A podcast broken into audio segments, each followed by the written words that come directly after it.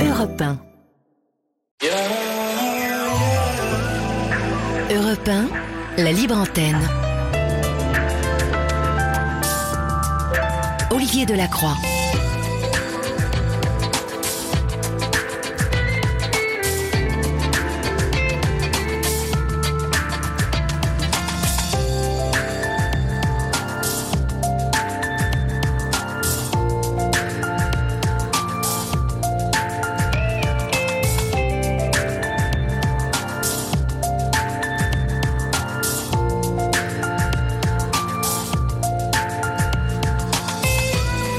Bonsoir à toutes et à tous. J'espère que vous avez passé un bon mardi, chers amis, que cela soit au travail ou que cela soit chez vous. Eh bien, bien évidemment, j'espère que tout cela euh, va très bien pour vous et que vous êtes maintenant bien installé chez vous ou peut-être sortez-vous du restaurant ou du cinéma et que vous êtes branché sur votre application Europe 1. Nous sommes ensemble jusqu'à 1h du matin. C'est la libre antenne d'Europe 1 et euh, j'espère que vous allez passer un bon moment avec nous. Comme vous l'a dit Maël Hassani, vous nous appelez au 01 80 20 39 21. Vous euh, nous écrivez au 7 39 21 suivi du mot nuit, écrit en lettres majuscules suivi d'un espace. Vous pouvez aussi écrire à Julia euh, et à Florian euh, en message privé sur la page Facebook de la Libre Antenne qui n'en finit pas de s'envoler puisque nous accueillons 19 nouveaux membres aujourd'hui, ce qui porte le nombre de cette communauté à 19 570 membres. Vous le savez, sur cette page Facebook, vous pouvez échanger sur sur tous les sujets euh, de la libre antenne, mais sur plein d'autres sujets. D'ailleurs, vous ne vous gênez pas. Vous pouvez aussi euh, faire des rencontres, euh, vous lier d'amitié. En tout cas, vous êtes de plus en plus nombreux et nous nous en félicitons. Merci pour votre fidélité. Vous nous écrivez vos mails à libreantenne.europe1.fr et puis vos courriers postaux à la libre antenne Olivier Delacroix ou Valérie Darmon, 2 rue des Cévennes, Europe 1 75 015 Paris. Voilà. Eh bien, écoutez, tous les chemins maintenant sont balisés.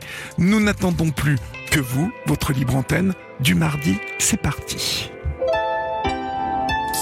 Olivier Delacroix est à votre écoute sur Europe 1. Et pour débuter cette émission, nous accueillons euh, maintenant Sandrine. Bonsoir Sandrine. Bonsoir Olivier. Bonsoir. D'où nous appelez-vous Sandrine? Et quel âge avez-vous? Alors, j'ai 56 ans et j'appelle de l'île de la Réunion. De l'île de la Réunion. Quel temps fait-il à l'île de la Réunion, ma chère Sandrine? Euh, bah, comme on est en saison cyclonique, c'est un petit peu compliqué cette année. C'est un, un, peu pluvieux. Ah oui, d'accord. Mais voilà, oui. Il y, a un petit peu de pluie en ce moment alors?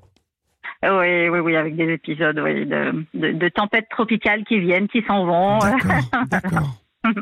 Ah, je ne savais pas que c'était la saison euh, cyclonique en ce moment. D'accord. Eh oui, oui. Bon, ça va, ça n'est pas trop compliqué? Euh, Oh, ça va, ça va, on, le gère, on le gère. Bon, très bien. Accrochez-vous en tout cas. Dites-moi, de quoi voulez-vous me parler, Sandrine? Alors moi, je voulais évoquer euh, un événement auprès d'une autorité policière qui, qui, a été très dur dans le cadre d'un de violences conjugales et, et je pouvais pas passer à côté, je pouvais pas ne pas le dire parce que c'est très important. D'accord. Racontez-moi tout ça. Que s'est-il passé? Alors moi j'ai une jeune fille de 23 ans qui est sous emprise euh, d'un pervers narcissique et depuis un an et donc euh, avec euh, tout ce que ça génère en crescendo jusqu'à arriver récemment donc à des violences conjugales où il a il a, il a, il a failli l'étrangler enfin il l'a étranglé partiellement quand même. Oui. Et euh, donc, euh, je l'ai récupéré et des policiers municipaux m'ont dit bon ben voilà, le, ce qui est à faire, c'est d'aller voir un médecin pour faire un constat. Et après, vous allez porter plainte. Ça, ça, euh, faisait longtemps que c'est votre votre fille était avec cet homme? Ça fait un an. Un an, d'accord. Et ah elle vous elle vous avait dit qu'il était violent. Elle vous avait déjà signalé qu'il était violent? Ça a commencé, en fait, ça a été beaucoup de manipulation et des, euh, comment dire, c'était plutôt, euh, comment on appelle ça, euh, affectif et euh, des humiliations. Voilà, c'était avec des petits épisodes quand même. Et puis là, c'est récemment que, que, que c'est monté, ça faisait deux fois là. Mm-hmm. Ouais, ouais. La, la, la, la première fois, elle vous en a informé?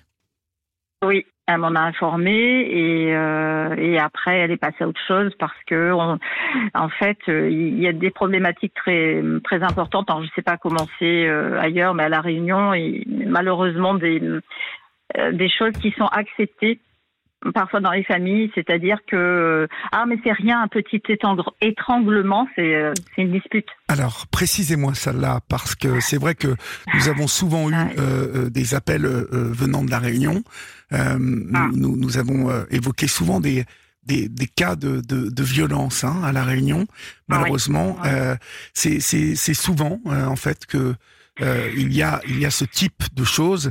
y a-t-il une certaine tolérance autour des violences faites aux femmes là-bas? C'est ce que vous semblez dire J'ai l'impression j'ai l'impression, alors moi je suis pas réunionnaise d'origine, hein, je suis de cœur depuis 2011, mais moi je suis calédonienne d'origine d'une autre île. Et j'ai remarqué un petit peu ça, c'est vrai. Alors après, c'est plus facile à remarquer quand c'est des petits endroits peut-être, mais moi je pense qu'il y a effectivement euh, une espèce de hum, d'acceptation peut-être. Euh, alors je vais dire le mot transgénérationnel, je sais pas s'il est juste, mais voilà, si on a vu la mère euh, vivre ça, la grand-mère, et il y a une espèce de tolérance euh, là, malheureusement, des femmes. Oui. Et euh, quand ma fille a évoqué ça auprès de sa belle famille, ils m'ont dit mais ça c'est rien. Quand on, il t'a juste un petit peu étranglé, mais c'est rien, c'est une dispute. Voilà. Et, ça, juste étranglé, déjà... Et c'est une dispute. Ouais, voilà, c'est rien. Il a juste été attrapé par le cou, mais c'est rien. C'est une dispute. Voilà. Et là, je me suis dit, waouh. Là, là, déjà, je me suis dit, on est sur quelque chose de, de, fort et il faudrait déjà aller regarder là-dedans. Alors, auprès des familles. Vous, vous dites que c'est toléré euh, parce que ça fait longtemps en fait euh, bah, que que, certaines pratiques euh, ne sont pas punies là-bas, puisque il, me semble que pour votre fille, euh, qu'est-ce qui s'est passé exactement euh, par rapport à l'accueil qui lui a été fait euh, au commissariat? Eh bien, on est arrivé, on est arrivé, on a attendu et il y a un, homme qui s'est présenté. il était habillé en civil et bon déjà, il ne se présente pas. Il ne se présente pas. Moi, je trouve ça pas, pas, pas, normal. Il se présente pas. Il nous demande juste le certificat du médecin.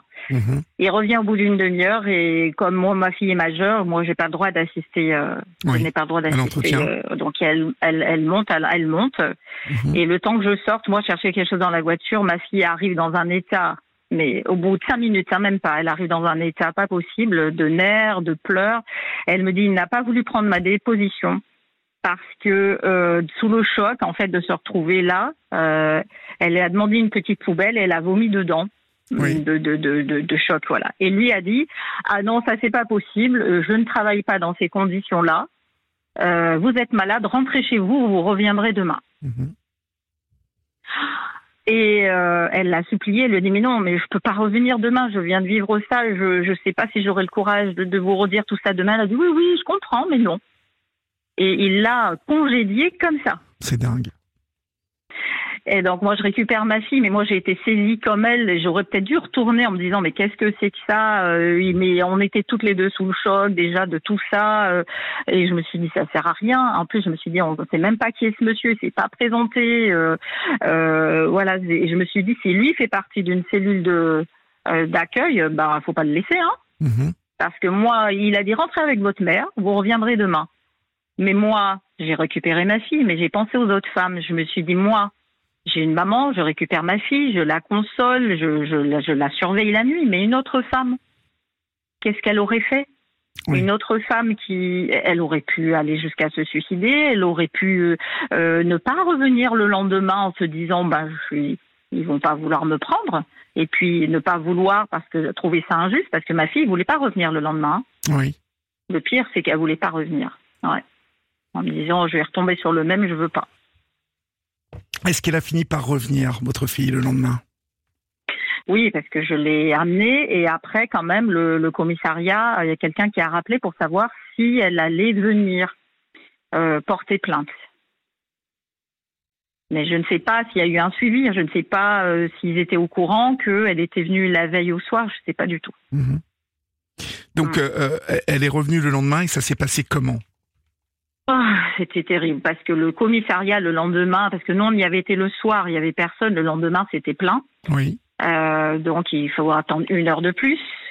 Euh, dans, dans, un état émotionnel, voilà, où pareil, elle, plus le temps passe, plus euh, moins elles ont envie en fait euh, de d'aller déclarer. Elles commencent à culpabiliser, à se dire que voilà, c'est ça le problème aussi, à se remettre en cause parce qu'en étant sous emprise, euh, à se dire maintenant c'était de ma faute et tout. Donc chaque minute, hein, en fait, compte. C'est ça qu'on ne se rend pas compte. Hein. Chaque minute compte. Et elle me l'a dit elle-même. Hein. Elle m'a dit voilà.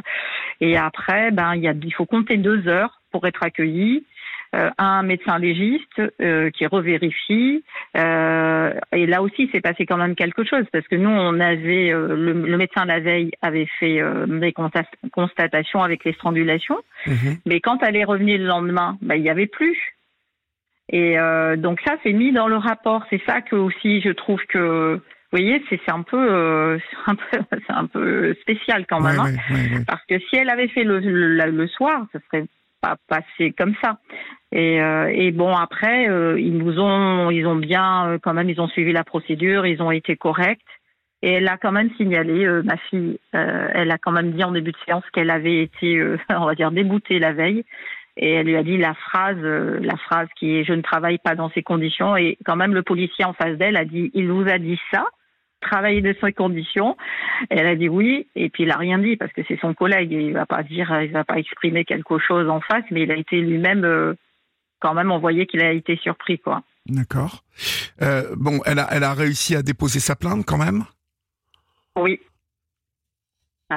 Est-ce qu'elle a été sécurisée euh, par euh, des agents, euh, par, la police? Est-ce que ça lui est arrivé Est-ce que dans ces cas-là, on, la protège?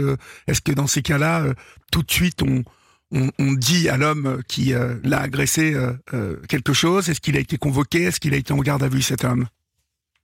Alors déjà, ce sont les policiers municipaux qui ont été alertés, qui se sont déplacés, qui ont été vraiment très très bien, parce que je ne dis pas que tout le système est, pas bien. Hein. Euh, des fois, il y a un mouton noir, malheureusement, mais ils ont été vraiment super. Et euh, ce qu'on a appris, nous, en allant au commissariat, c'est que maintenant, ils sécurisent d'office. C'est-à-dire qu'ils l'avaient mis en garde à vue. Quand on, nous, on est arrivé euh, au commissariat, on a appris qu'il était déjà en garde à vue, en fait. D'accord, d'accord. Donc pour la nuit, pour la nuit, en tout cas, maintenant, il, ça, je trouve que c'est bien. Il sécurise en, en, le mettant en garde à vue au moins, euh, au moins 24 heures. Quoi. D'accord. Mm. Donc euh, il, a, il a été en garde à vue, donc, euh, donc il a été, il a été gardé combien de temps, en fait, vous le savez?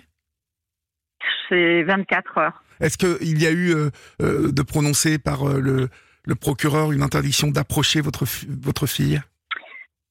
Alors euh, non, parce qu'elle est retournée avec son bourreau. Non. Eh oui. Parce que dès qu'il est sorti, en fait, lui, euh, de la garde à vue, il a plaidé coupable et quand il est ressorti, il l'a appelé directement sous un autre numéro et euh, en disant qu'il avait plaidé coupable, mais qu'il allait se retourner contre elle pour violence conjugale réciproque. Et en fait, il lui a fait peur, il lui a, et puis à partir de là, ben, il a créé une sidération de nouveau, hein, parce que c'est comme ça qu'ils font, par la peur, après euh, par l'amour, la culpabilité. Et en moins de trois jours, elle était repartie avec. Quel est le profil de, de cet homme? Sandrine? Euh, très jaloux, euh, tenant euh, la personne euh, par la jalousie, l'appelant toutes les heures, vérifiant si elle si elle n'est pas avec quelqu'un, après lui faisant la manger pendant trois jours en la traitant comme une princesse et le quatrième jour lui sortant des horreurs. Oui. Voilà. Et, euh, et puis voilà, c'est c'est comme ça. Et puis comme ma fille a un trouble, elle a, elle a le profil de la victime euh, très bien parce qu'elle est borderline, elle a un trouble borderline. Oui. Donc c'est la victime euh, avec l'abandon, hein, c'est un trouble de l'abandon euh, du borderline. Donc le borderline, le, patient va toujours essayer de, combler un vide, une solitude. Euh, et donc bah lui, voilà, maintenant en plus vis-à-vis des autorités, il ressort ça, il dit mais non, mais en fait c'est parce qu'elle est malade, en fait c'est pas moi qui qui, qui a un problème, c'est elle. Oui. Et, euh, et, ça va comme ça. Et puis c'est en faisant le vide autour. Euh, bon, la première personne qui l'a fait éjecter, c'est moi parce que je suis son seul euh, soutien familial. Oui. Et, et, voilà, en faisant le vide, des amis, en ne travaillant plus lui. Et d'un coup, il travaille plus, donc il est tout le temps à la maison. Et voilà. Et puis des profils comme ça d'humiliation et sans cesse. Et votre fille est retournée avec elle, avec lui, pardon. Oui, oui. Comment vous l'expliquez ça? Qu'est-ce qui se passe dans la tête de votre fille à ce moment-là? Ben, c'est heureusement que je, je, me suis renseignée sur euh, le trouble borderline parce qu'on a mis beaucoup de temps à identifier euh, le trouble borderline. C'est pas facile à identifier, surtout c'est assez récent maintenant qu'on l'identifie. Donc quand on voit le profil, on le comprend. C'est quelqu'un qui supporte pas la solitude, qui ne peut pas se sentir abandonné. Et, et vous savez ce qui est terrible, Olivier, c'est c'est la phrase hein, que je souhaite que qu'aucune maman entende c'est quand elle me dit je préfère mourir sous ses coups que d'être seule. Ah et de le quitter. Mais est-ce qu'elle connaît, elle, n'a connu que cet homme ou elle a connu d'autres hommes en fait? Non, elle, en, elle, en, a connu, mais euh, elle en a connu. Mais, euh, mais voilà, c'est ce profil-là, je, ce profil-là, c'est la première fois et comme il est beaucoup, enfin plus âgé, bien plus âgé qu'elle aussi. Euh, Quel âge a-t-il lui? il a 40 ans, elle en a 23. Il en a 23, ok. Hmm. et, voilà, donc c'est dans le, dans le, profil des borderline, euh, si la personne ne s'investit pas euh, vraiment euh, dans l'amour, dans la démonstration, elle va se saboter. Les personnes vont se saboter et quitter une relation qui était peut-être bien. Oui. Et, et, se laisser emporter par une qui, qui, qui est toxique. Vous savez que votre fille euh, est en grand danger euh, aujourd'hui, euh, Sandrine? Mm. Oui. Elle est en danger de mort? Est-ce que, vous lui avez prononcé ces mots-là, en fait? Est-ce que, est-ce que elle semble être consciente? C'est elle-même qui l'a prononcé parce que quand il l'a étranglée et frappée, elle m'a dit "Maman, j'ai vu la mort de près, j'ai vu la mort de près. Bah oui. j'ai, et, je sais pas, c'est plus possible, c'est plus possible." Donc euh, oui, j'ai même pas eu besoin de lui dire, elle me l'a dit. Et, et, malgré tout, cette phrase terrible, moi, je, elle restera gravée dans ma mémoire euh, extrêmement longtemps. C'est je préfère mourir sous ses coups d'être seule ou, ou, ou, de vivre sans lui. Elle a dit que c'est une addiction extrême, extrême. Et, et, voilà. Donc là, quand elle m'a prononcé ça, je me suis dit, mais je peux plus rien faire. Oui, oui. Parce que je sais plus ce que je vais pouvoir lui dire. Je, elle est majeure, je peux même pas. Voilà, je n'ai pas accès euh, euh, quand je veux parler au psychiatre. Euh, j'ai, j'ai pas le droit, ou en tout cas, il faut qu'elle soit là. Donc euh, c'est. En plus, voilà, il y a tout ça aussi derrière. Hein, c'est que même quand ils sont jeunes, et à partir du moment où ils sont, ils sont majeurs, hein, on peut pas, on peut pas intervenir en tant que parent. C'est très, ça devient très compliqué. Oui malheureusement. Oui. Malheureusement, euh, mm. et euh, ce type de malheureusement ce type de d'histoire euh, finit souvent mal, hein. Et malheureusement, c'est ce qui c'est ce qui risque d'arriver. Il va refrapper votre fille. C'est ça qui est fou. Elle, elle vous dit ah. qu'elle a vu de près de qu'elle a vu de près la mort et elle est incapable de réagir. elle y retourne. Elle y retourne. Comment est-ce que vous vivez ça, vous euh, Comment est-ce que ben, j'ai pas dormi, euh, je dirais euh, les 4-5 premiers jours, j'ai pas, j'ai, pas vraiment dormi. c'est-à-dire que la journée, j'arrivais à gérer mon émotionnel et la nuit, euh, j'ai conscient, reprenait le dessus. Ben, comment je fais? Moi, je suis quelqu'un. Mon métier, c'est déjà de travailler dans le bien-être et justement de parler beaucoup avec des gens. Voilà. Donc ça fait longtemps aussi que moi, je travaille sur moi, sur mes émotions, que j'essaye d'observer, de comprendre. La psyché humaine, elle est, elle est incroyablement riche et complexe. Et l'homme est capable du meilleur comme du pire. Et euh, ben ça fait un moment que j'observe ça. Et puis je, je, je peux pas vous dire Olivier parce que moi, j'ai l'impression que des fois, j'y arrive et que j'ai, je garde un détachement tout en étant la maman quand même euh, dans le fond euh, prête euh, à intervenir si, elle, si je peux intervenir. Mais en même temps, je me sens complètement désemparée. Oui. C'est désemparée. Je pense que le mot, c'est le désarroi. Hein. C'est terrible. Hein. C'est terrible. C'est terrible de, de, de, voir que vous êtes complètement impuissante devant cette euh, cette, euh, cette euh, situation en fait. et puis là, il n'y a, pas grand-chose à, mm. à, faire puisque votre... Mais il, il, il, il, exerce quand même une emprise sur votre fille. Ah oui, oui, oui, bah oui, oui, là, très très forte, hein, très très forte pour euh, pour voir euh, euh, savoir en appelant, il sort de prison, il sort de garde à vue, il l'appelle directement, il dit la phrase qu'il faut, c'est qu'il savait, il avait eu le temps de, de, de, de, cogiter un petit peu tout ça, il la connaît bien maintenant, il sait comment lui parler, il sait comment lui parler, et, et c'est vrai que je, je il n'y a pas de suivi, enfin c'est c'est bien que maintenant ce soit pris dans l'urgence. Hein. Avant, euh, avant c'était pas trop regardé les violences. Voilà, on trouvait que c'est normal. Maintenant, il commence à y avoir des choses qui bougent. Mais après, dans l'urgence, par exemple, on va, ils vont faire quelque chose. Mais après, voilà, c'est quel est le suivi pour les personnes après pour les sortir de l'emprise? Il y, en a pas. Puis des fois, il y en a qui n'ont pas l'argent pour euh, les psychologues, par exemple, parce que ça, c'est c'est ça que je voudrais évoquer. Par exemple, il y a des familles, par exemple, il y a beaucoup. On a la, réunion, voilà, c'est roule pas sur l'or forcément aussi, et euh, aller voir un psychologue et tout.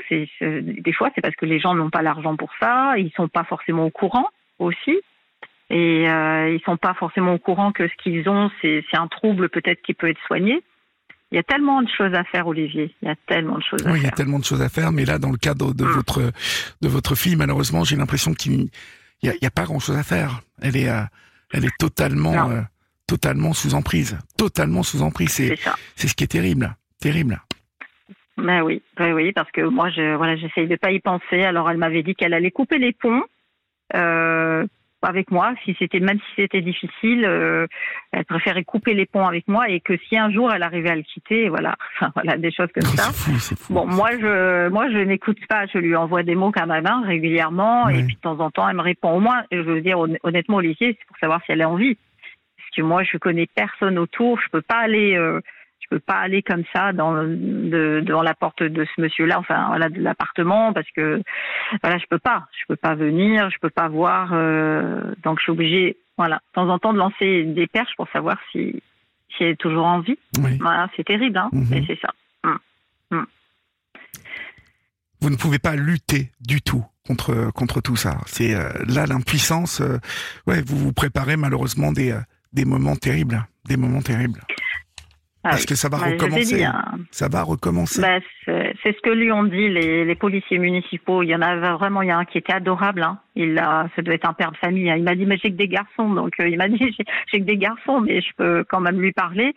Et il l'a prise un peu à part, il a essayé de lui expliquer, il lui a dit attention, ça va les crescendo, j'en vois, j'en vois tellement souvent, euh, vous faites pas avoir, euh, vraiment c'était c'est chouette, ouais. Mais euh, voilà, voilà. Et après, Olivier, le point sur lequel je voudrais revenir, c'est ce policier qui nous a accueillis comme ça là. Oui. Pour moi, c'est grave, hein. Pour moi, c'est grave. Oui, c'est encore plus grave parce qu'il a, il a conforté votre fille dans, il a conforté votre fille dans, dans, dans une espèce de, de voilà, de, il l'a mis dans, il l'a remis dans les bras de cet homme parce que finalement, il lui a montré que c'était pas si grave. Euh, hein, vous reviendrez ah. demain. Euh, voilà, vous savez, si j'étais à votre place, Sandrine, euh, je, je signalerais euh, vraiment, je signalerais ça aux autorités. Quoi. Je dénoncerais euh, mm. vraiment l'attitude de ce mm, mm. policier qui est qui est totalement mais mais insupportable et euh, scandaleuse. C'est ça, mais auprès de qui? Mais auprès de qui? C'est ça que je disais. Moi, je ne sais même pas. Ok, je peux pas aller. L'équivalent de l'équivalent, vous savez, enfin, euh, pour la police, il y a euh, il y a ces, ces, organismes, cet organisme l'IGS, c'est ça? Euh, c'est l'inspection générale des services. Mm. il, y a ah. les policiers ont, ont, un devoir hein, de, de, bien travailler. Donc ah. il y a obligatoirement, il y a obligatoirement une autorité où, que vous pouvez euh, euh, alerter sur le fait que euh, une femme qui a été violentée a été renvoyée chez elle le lendemain. C'est insupportable. Le soir même. Le soir même. Le soir même. Non, oui, enfin, elle a été renvoyée chez elle jusqu'au lendemain. C'est-à-dire que le soir même, mm. il n'a pas été coffré tout de suite, lui, je suppose. Si, si, il était en garde à vue. Ah, il, était, déjà en garde à vue, oui. Mais en plus, ce que m'a expliqué la, la, la, policière le lendemain, c'est qu'ils ont un, une heure euh, précise pour le, ils peuvent pas le laisser plus longtemps. Donc on a perdu du temps aussi sur la déposition parce qu'à un moment donné, elle m'a dit bon, euh, je vais prendre quand même un peu votre déposition, mais j'ai pas beaucoup de temps parce qu'il va sortir là. Euh, euh, donc euh, je me suis dit mais c'est pas possible. voilà, c'est il faut se dépêcher là parce que je vais être obligée de le relâcher et euh, euh, voilà, euh, bon, ben, voilà, c'est vraiment un timing. euh, Ouais, ouais. un timing. Donc on a en plus perdu du temps parce que le policier n'avait pas voulu la, la- prendre la déposition le soir même. Mhm. Donc vous- voilà, c'est ce qui est. Voilà, c'est ce qu'il y a à faire. Mais vous, d'un point de vue de maire, visiblement, c'est, vous êtes bloqué, quoi. Vous êtes bloqué. Moi je suis bloquée, mais voilà, c'était vraiment c'est ce qui m'a fait réagir et envoyer le, mail. euh, Vous envoyez le mail, c'est quand même euh, déjà ce policier là. après le reste, ben voilà, je n'ai pas de solution pour l'instant, je n'en ai pas. Et euh, et mais c'est ce policier. Voilà, moi je, pense à d'autres femmes aussi. euh, je pense à ma fille, mais je pense à d'autres femmes euh, derrière. Ça, ça peut pas. On, on peut pas laisser voilà passer ça. Et donc c'était pour ça que j'avais souhaité euh, en parler. Mhm. Et euh, Mais vous devriez dénoncer ce policier, en tout cas. oui, euh, je vais dé... euh, complètement oui, oui, je voudrais demander Ah, ouais, une clair. enquête parce que moi je pense qu'il faudrait une enquête parce que Mhm. s'il n'est pas habilité, s'il n'a pas été formé, peut-être qu'il n'a pas été formé, on va dire ça comme ça. Euh, ben il faut pas qu'il reste à ce poste-là. C'est pas possible. Mhm. Ça m'étonnerait qu'on vous donne suite, malheureusement. Mais bon, il y a- Ouais. il y a, peut-être des chances, peut-être des chances. Il peut, il peut y avoir des En tout cas, euh, moi ce que je pensais, c'était aussi euh, faire une antenne à la Réunion pour demander si d'autres femmes ont subi ça, ne serait-ce que ça. Puis s'il y a Mhm. des- d'autres témoignages, c'est ça qui va peut-être faire monter euh, l'information. Mm. Oui, c'est possible, c'est possible, mais il y a, il y a, il y a là une obligation de, de, au moins de signaler les faits à, à qui Ouais. de droit, parce que Voilà. ce, ce- Ouais. cet homme ne peut pas rester, enfin ce policier ne peut pas rester en place comme ça. euh, Non, non, c'est impossible, impossible. Ah non, non, non, c'est ça, c'est ce que je me suis dit. Voilà. On soit toutes les autres femmes, et peut-être qu'il a déjà fait des dégâts, hein, d'ailleurs. Euh, ça, on peut pas le savoir, mais s'il s'est comporté comme ça avec d'autres, euh, parce qu'effectivement, travailler dans ces conditions, ben, dans ce cas-là, il fait pas ce métier-là, hein, parce que là, on n'est pas, on n'est pas dans une crèche, hein. donc euh, on est avec un, po- un, un public fragile. euh, Oui. Euh, travailler dans ces conditions, ben, une femme qui vient d'être violentée, elle va pas, elle va pas être en bon état. Hein. Bah, obligatoirement, mais, Voilà. mais le, le problème, vous voyez là, le, le gros problème que vous allez affronter, c'est que voilà, les faits sont passés, euh, Mm. les faits sont passés et, et malheureusement, euh, voilà, ce- ce- cet homme, euh, bah, il va falloir, euh, il va falloir maintenant que vous soyez entendu à l'IGS. euh, euh, si on donne suite à votre courrier, ce qui, ce qui est loin d'être sûr, vous savez, ce qui est loin d'être sûr. Mais bon, Mm. on sait. Oui, mais oui, au moins, il faut le faire. Vous, vous pouvez trouver hein, l'inspection générale de, des services sur Mm. Internet facilement et euh, vous, vous devez. Mais voilà, ça ne plaide pas pour vous. Je vais vous dire pourquoi. Parce que votre fille y est retournée. Oui, ben oui, Et donc, je du sais, coup, je sais. euh, Mm. vu Mm. qu'elle y est retournée, euh, c'est la première question qu'on va vous poser. Et euh, malheureusement, euh, bon, malheureusement, et- mais, mais encore une fois, la Oui, responsabilité. jouer en Bah oui, faveur. et la responsabilité de la responsabilité de ce de ce policier, c'est que ça a pesé énormément, même dans la dans, dans la manière de de, bah, de de considérer finalement que c'était pas si grave par votre fille, hein, parce que mm. euh, elle y est retournée, alors que si elle était tombée sur un policier qui avait pris sa sa plainte tout de suite, elle aurait peut-être pris Oui. un peu plus conscience de la gravité des faits. Or, Mm. euh, ben voilà, au bout du compte. retardé. Ben voilà, ouais. au bout du Mm. compte, on est, Mm. à- on est dans, dans, dans quelque chose qui risque de rester en l'état. Et euh, j'espère que la, première, la prochaine fois que vous, vous m'appellerez, ce ne sera pas pour me signaler plus grave, parce que malheureusement, Oui. euh, le nombre des féminicides en France continue euh, d'être stable, hein, et euh, voilà, et Oui. c'est à cause de de- de- d'attitudes comme celle-là, comme celle de votre, de- malheureusement de votre fille, hein, de femmes qui n'arrivent Mhm. pas à Mm. quitter euh, leur bourreau, que que, Oui. que que que tout ça, voilà, elle n'est pas, Oui. euh, voilà, Mm. voilà, je, je- je suis vraiment désolé pour vous. N'hésitez pas à nous tenir au courant, en tout cas, ma chère Sandrine. Merci pour euh, votre appel ce soir sur l'antenne d'Europe 1 et puis euh, courage à vous. En tout cas, j'espère. Mm. euh, faites écouter ce, ce podcast euh, à votre fille. Oui. Essayez de lui faire Oui. écouter pour euh, qu'elle comprenne ce que moi j'en pense déjà et qu'elle entende Mm. bien qu'elle court un danger de mort et que la prochaine fois elle peut elle peut mourir. Oui. et que si Mm. elle si elle ne comprend pas que c'est vraiment ce qui l'attend, euh, malheureusement, il Oui, n'y a oui. rien à faire. Bah oui. Il n'y a rien à faire.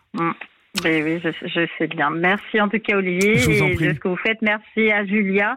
Je voulais faire un petit coucou à Julia parce qu'elle est adorable et euh, elle, Elle m'a relancé. euh, Elle m'a relancé régulièrement, euh, voilà, parce qu'avec les trois heures de décalage, parce que pour moi il est deux heures du matin ici, Mhm. euh, elle a tenu bon pour que que je puisse témoigner. Ça aurait dû être ma fille. Elle était d'accord, hein. Elle Ouais. était d'accord pour témoigner, mais Mhm. après elle est retournée. Mais si vous arrivez à la décider de me parler, euh, Oui. ça sera avec plaisir je- que je, oui. lui, je lui Mm, parlerai. Hein Merci infiniment Courage de ce que vous, vous faites en tout cas. Et Merci. puis on, on salue tous les Ah. réunionnais qui nous écoutent sur Radio Freedom ou Oui. Europe 1 et euh, Mm. repris chaque soir. euh, Et on sait qu'on est très écoutés à La Réunion. Donc euh, vous qui êtes euh, là-bas, faites comme Sandrine, vous pouvez aussi nous appeler pour euh, vous raconter, chers amis. Merci Sandrine, on vous embrasse. Au revoir.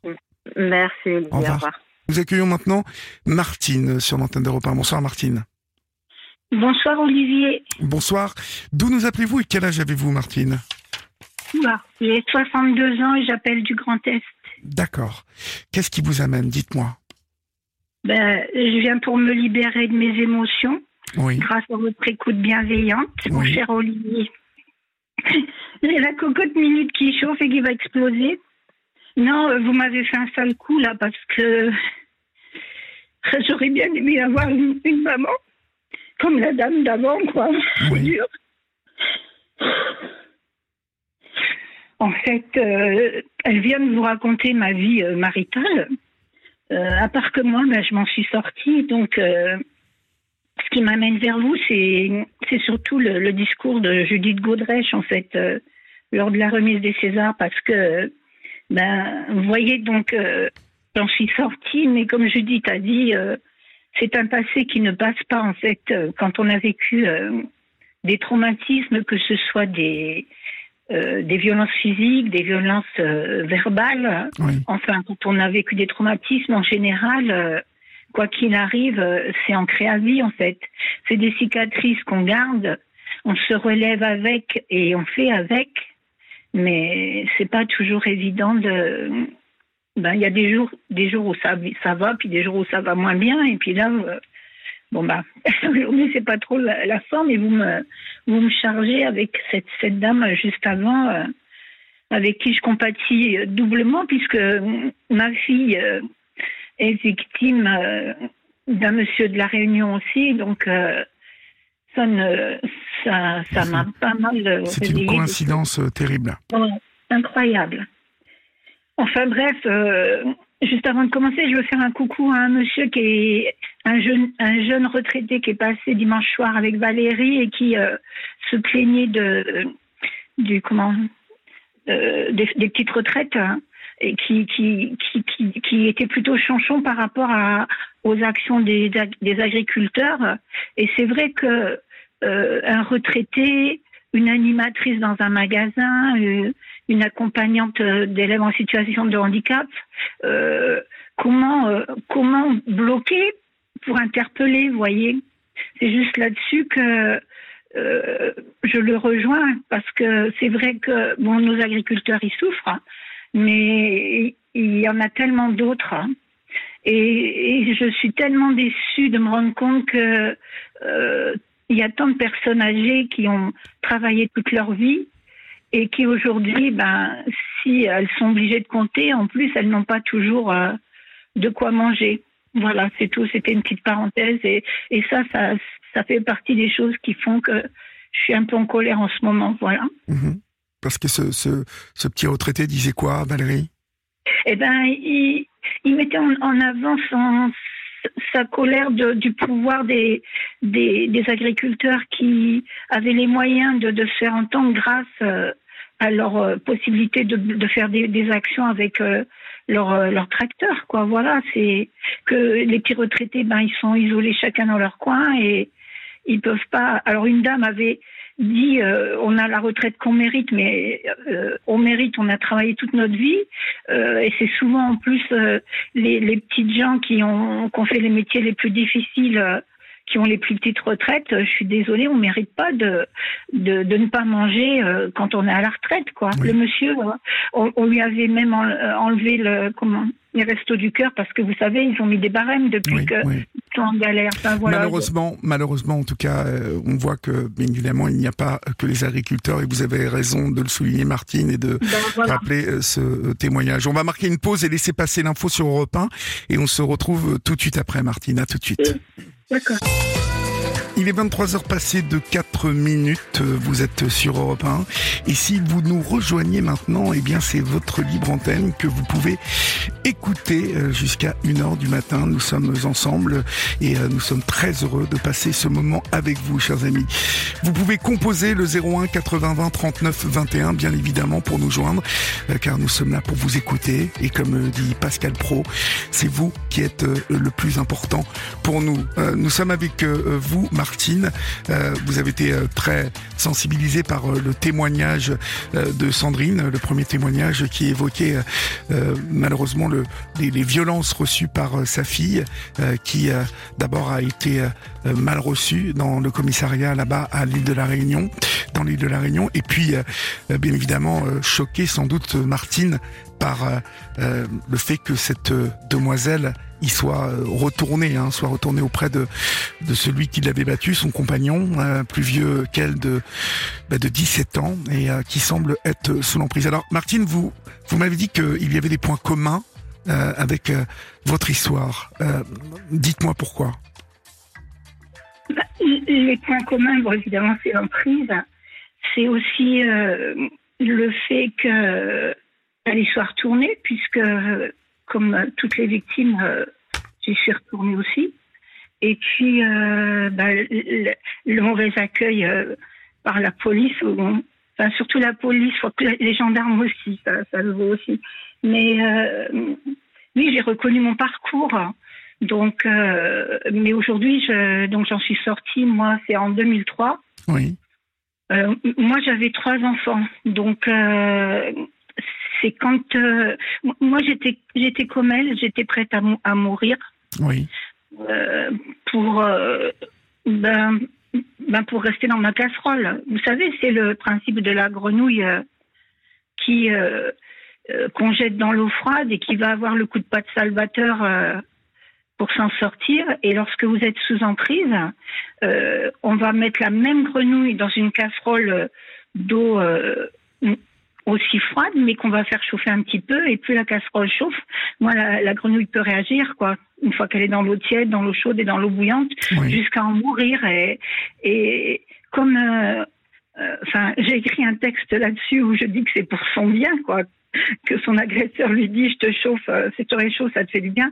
Euh, ben, on finit par se dire bon bah finalement il y a que là que que je vais pouvoir être bien. Dans, c'est- si vous voulez, c'est l'idée que euh, votre euh, votre agresseur déjà, enfin moi le mien il a passé quatre années à m'observer euh, et à bien euh, bien savoir me connaître et savoir sur les points où il fallait appuyer pour me maîtriser à fond. oui. Et puis comment dire, une fois que que qui, qui, qui vous maîtrise et que vous êtes sous emprise, il vous persuade que euh, il est le seul avec qui on peut être bien en fait.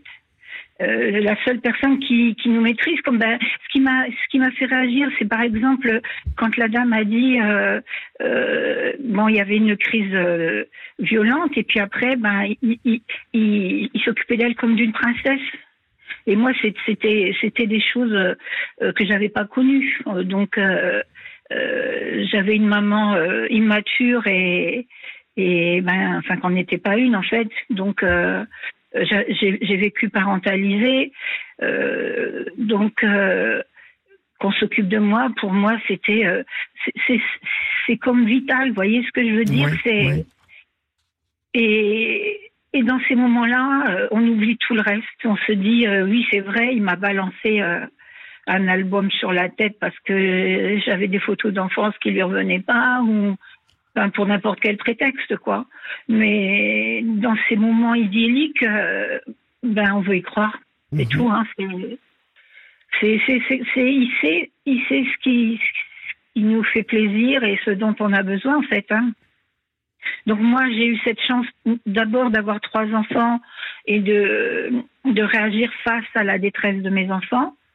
Et puis surtout, euh, j'ai réagi au moment d'une opération d'un cancer, en fait.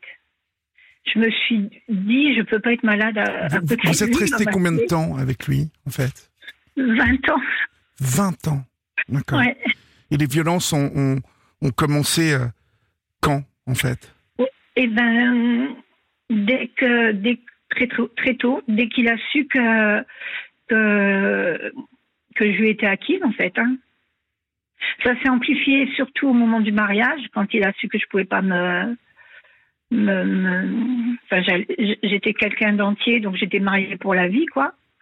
Et puis, euh, encore plus fort euh, avec les enfants, comme souvent puisque en fait euh, c'est des individus qui dans leur immaturité euh, sont des enfants gâtés et qui veulent euh, ils veulent être le centre d'intérêt donc s'il y a des enfants qui détournent automatiquement ben les violences apparaissent à ce moment-là bon c'est vrai que ça peut aussi réveiller chez eux euh, euh, ben, des, des, des souffrances personnelles aussi c'est-à-dire euh, l'arrivée d'un enfant peut peut-être leur rappeler des moments difficiles qu'ils ont vécu aussi étant enfants. Hein. Je veux pas. Oui, Mais bon, enfin, oui, enfin bon. Moi perso, j'ai vécu des violences, mais j'ai pas, j'ai pas tapé quoi. Pas ça, a commencé comment, en fait, ces violences? Ça a commencé comment? Oui. Et Le- quand, la- surtout, euh, ça... ben, quand on, s'installe tous les deux. D'accord Dès qu'on s'installe, je, dé- je déballe mes affaires et donc ben, ce fameux album photo que je que je déballe et et donc c'est un album que mes parents m'avaient fait pour mes 20 ans avec toutes les photos de moi petite jusqu'à mes 20 ans puisque j'avais 24 ans quand euh, quand je l'ai rencontré et euh, et ben ça lui plaît pas, je sais pas, il est jaloux, il m'a il attrape cet al- il me l'arrache des mains et puis il- me le balance sur la tête avec l'album qui explose euh, dans toute la pièce, quoi. Et puis après, ben, je, c'était toujours pour rien du tout. C'est-à-dire qu'au départ, j'étais la plus belle. Oui. J'étais, j'étais, euh, enfin, il était très fier de me montrer en fait. Et puis, euh, et puis, ben, ensuite, euh, au moment des réunions de famille ou autres, amicales, euh, il avait toujours des mots dévalorisants. C'est- C'est-à-dire que, par exemple, on, allait dire Oh, bah dis donc, t'as bien cuisiné. et lui trouvait quelque chose dans le sens Oh, oui, mais l'autre jour, elle m'a elle a raté, c'est pas une si bonne cuisinière, ou c'est une bonne à rien. Ou... Bon, mais de toute façon, elle est grosse. Enfin, il y a toujours des choses. Oh vous voyez ce que je veux dire c'est- C'est insupportable. C'est insupportable. C'est qu'en plus, vous avez affaire à un abruti, donc euh, Oui. qui, qui se sert de vous parce que vous avez des capacités dans plusieurs domaines. Oui. qui, lui- qui lui sauve la mise souvent, euh, que ce soit professionnellement ou, ou même euh, amicalement ou autre, quoi. Euh, Quelqu'un, bah, qui est une femme, moi, en tout cas, j'étais trop, trop maternante, en fait. Mhm. Et donc, peut-être que je lui rappelais sa mère, je sais pas, euh, et que ça le révoltait, ou. Enfin bon, euh, bah, le, le truc le, plus rigolo, c'est que quand euh, je me suis évadée, parce que je me suis évadée en deux fois, et la dernière fois que je me suis évadée, il m'a dit bon bah écoute, maintenant que tu as une maison avec les enfants, bah tu vas laisser les enfants dans la maison et puis on va pouvoir repartir tous les deux comme avant, quoi. Voilà. Alors que c'est quelqu'un qui, euh, au fil du temps, a fini par m'empoisonner avec des médicaments et puis euh, au final avec de la morora. Voilà. Il, il a carrément essayé de vous tuer, donc, si je comprends bien. Oui, oui, oui. Ben, c'est-à-dire qu'à cette époque-là, il s'était mis en cheville avec euh, mon directeur commercial qui, je travaille dans les pompes funèbres, donc Oui. euh, c'était quand même pratique, quoi. Voilà. Et, et, pourquoi, pourquoi voulez-vous, pourquoi voulait-il mettre fin à vos jours, en fait, euh, vous tuer? Ben, je pense que parce que j'étais malgré tout une rebelle. En fait, ce qui s'est passé, c'est que pour ma première euh, tentative d'évasion, euh, il a réussi à me faire enfermer psychiatriquement. Et euh, à travers donc euh, les psychotropes, quand j'en suis sortie, euh, euh, il, a, il, a, il a commencé à me droguer en fait. Oui. C'est-à-dire que le soir, il me préparait mes gouttes. oui, mais bon, c'est pas rigolo. Non. Et puis, euh, ben j'ai j'ai tenté un maximum de fois de me sevrer et et euh, j'ai finalement réussi et ça l'a rendu dingue. Le pire, c'est que si, sa plus grosse rage, c'est quand il a vu que j'avais jeté tous les médicaments et que il pouvait plus m'empoisonner avec ça, donc il a été euh, chercher la mort au rat après. Voilà. Oui. Et puis bon ben, euh, j'avais déjà tenté de, ben, quand il m'a fait enfermer, j'avais tenté de, de le signaler en tant que que euh, parent pédophile, quoi. Donc euh, il, il savait que Parent malgré pédophile, tout, pourquoi? Pourquoi? Ben, parce qu'il avait, il- j'avais ma petite fille de 3 ans qui m'avait mimé quelque chose Oui. et et j'a- j'avais été dé- déposé plainte en fait. Hein. Vous, vous pensez Et- qu'il il a, il a, il a commis des attouchements sur votre petite fille? Non, pas sur ma fille, sur, Non, sur euh, votre moins- petite fille. Non, non, sur, sur ma fille et sur un autre de mes fils, sûr. Ouais. Oui, oui, c'est sûr. hein. D'accord. Mais bon, euh, donc euh, à l'époque où je m'évade la deuxième fois, donc en, pro- en profitant de mon, de mon cancer pour me faire cacher dans les hôpitaux, euh, donc euh, j'ai eu bénéficié d'une de- du soutien d'une assistante sociale euh, qui est sortie de ses comment on appelle ça de son carcan professionnel, si je peux Oui. dire ça. Ouais, ça se comprend. Qui a pris des risques, quoi, en fait, hein, Mhm. et qui m'a fait hospitaliser sous X dans un hôpital pour que qu'il ne me retrouve pas. Et j'avais fait enlever mes enfants par mes parents. Enfin, je- c'est toute une histoire. Et, suite à ça, ben, je me suis retrouvée euh, toute seule avec mes enfants dans un village et, de là, euh, ben, j'ai commencé à être interpellée euh, pour les mamans du village en fait, qui avaient des. Ça, ça, le fait que j'ai réussi à me sauver, ça a interpellé les certaines dames quoi, qui avaient envie de partir, savoir comment j'avais fait. Même des enfants sont venus me voir en me disant je voudrais savoir comment tu as fait parce qu'il faut que je sorte maman de là. Et euh, au final, euh, bon ben j'ai fait quelques interventions, euh, comment on va dire, même dans les journaux, j'ai osé dire des choses. J'ai commencé à parler un petit peu et puis à, cette époque-là, j'avais un métier de de vendeur en porte-à-porte.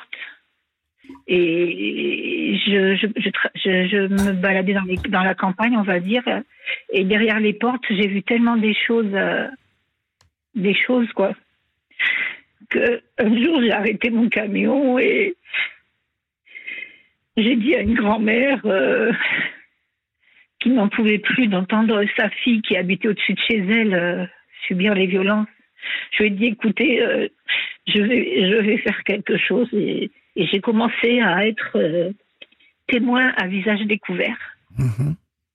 Donc, je faisais partie des premiers témoins, c'est-à-dire que dans ma région, euh, j'étais interpellée par toutes les associations pour pouvoir euh, aller parler, que ce soit euh, pour les médias ou pour, euh, ou pour des, des informations, pour des, des groupes de parole ou autre chose.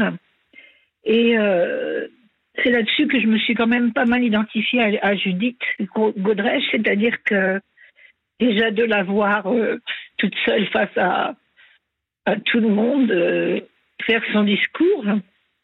Et puis euh, ces mots comme euh, dire, dire tout haut ce que nous savons tout bas, quoi. Vous voyez Oui. Oui, Ou je, je vois parfaitement. Ou alors quand elle a dit aussi, il faut se méfier des petites filles qui touchent le fond, parce qu'en fait j'étais ça. J'étais remontée et j'avais décidé de me sacrifier quelque part. euh, il fallait que, en, en montrant mon visage, enfin, je me donnais l'illusion que je pouvais euh, faire peur à tous ces agresseurs. C'était ma façon de leur dire, tu verras un jour, euh, ta meuf, elle, elle aura le cran comme moi et elle osera dire quoi. Voilà. Et c'est ce que vous avez fini par faire, en fait. Je l'ai fait. Je l'ai fait.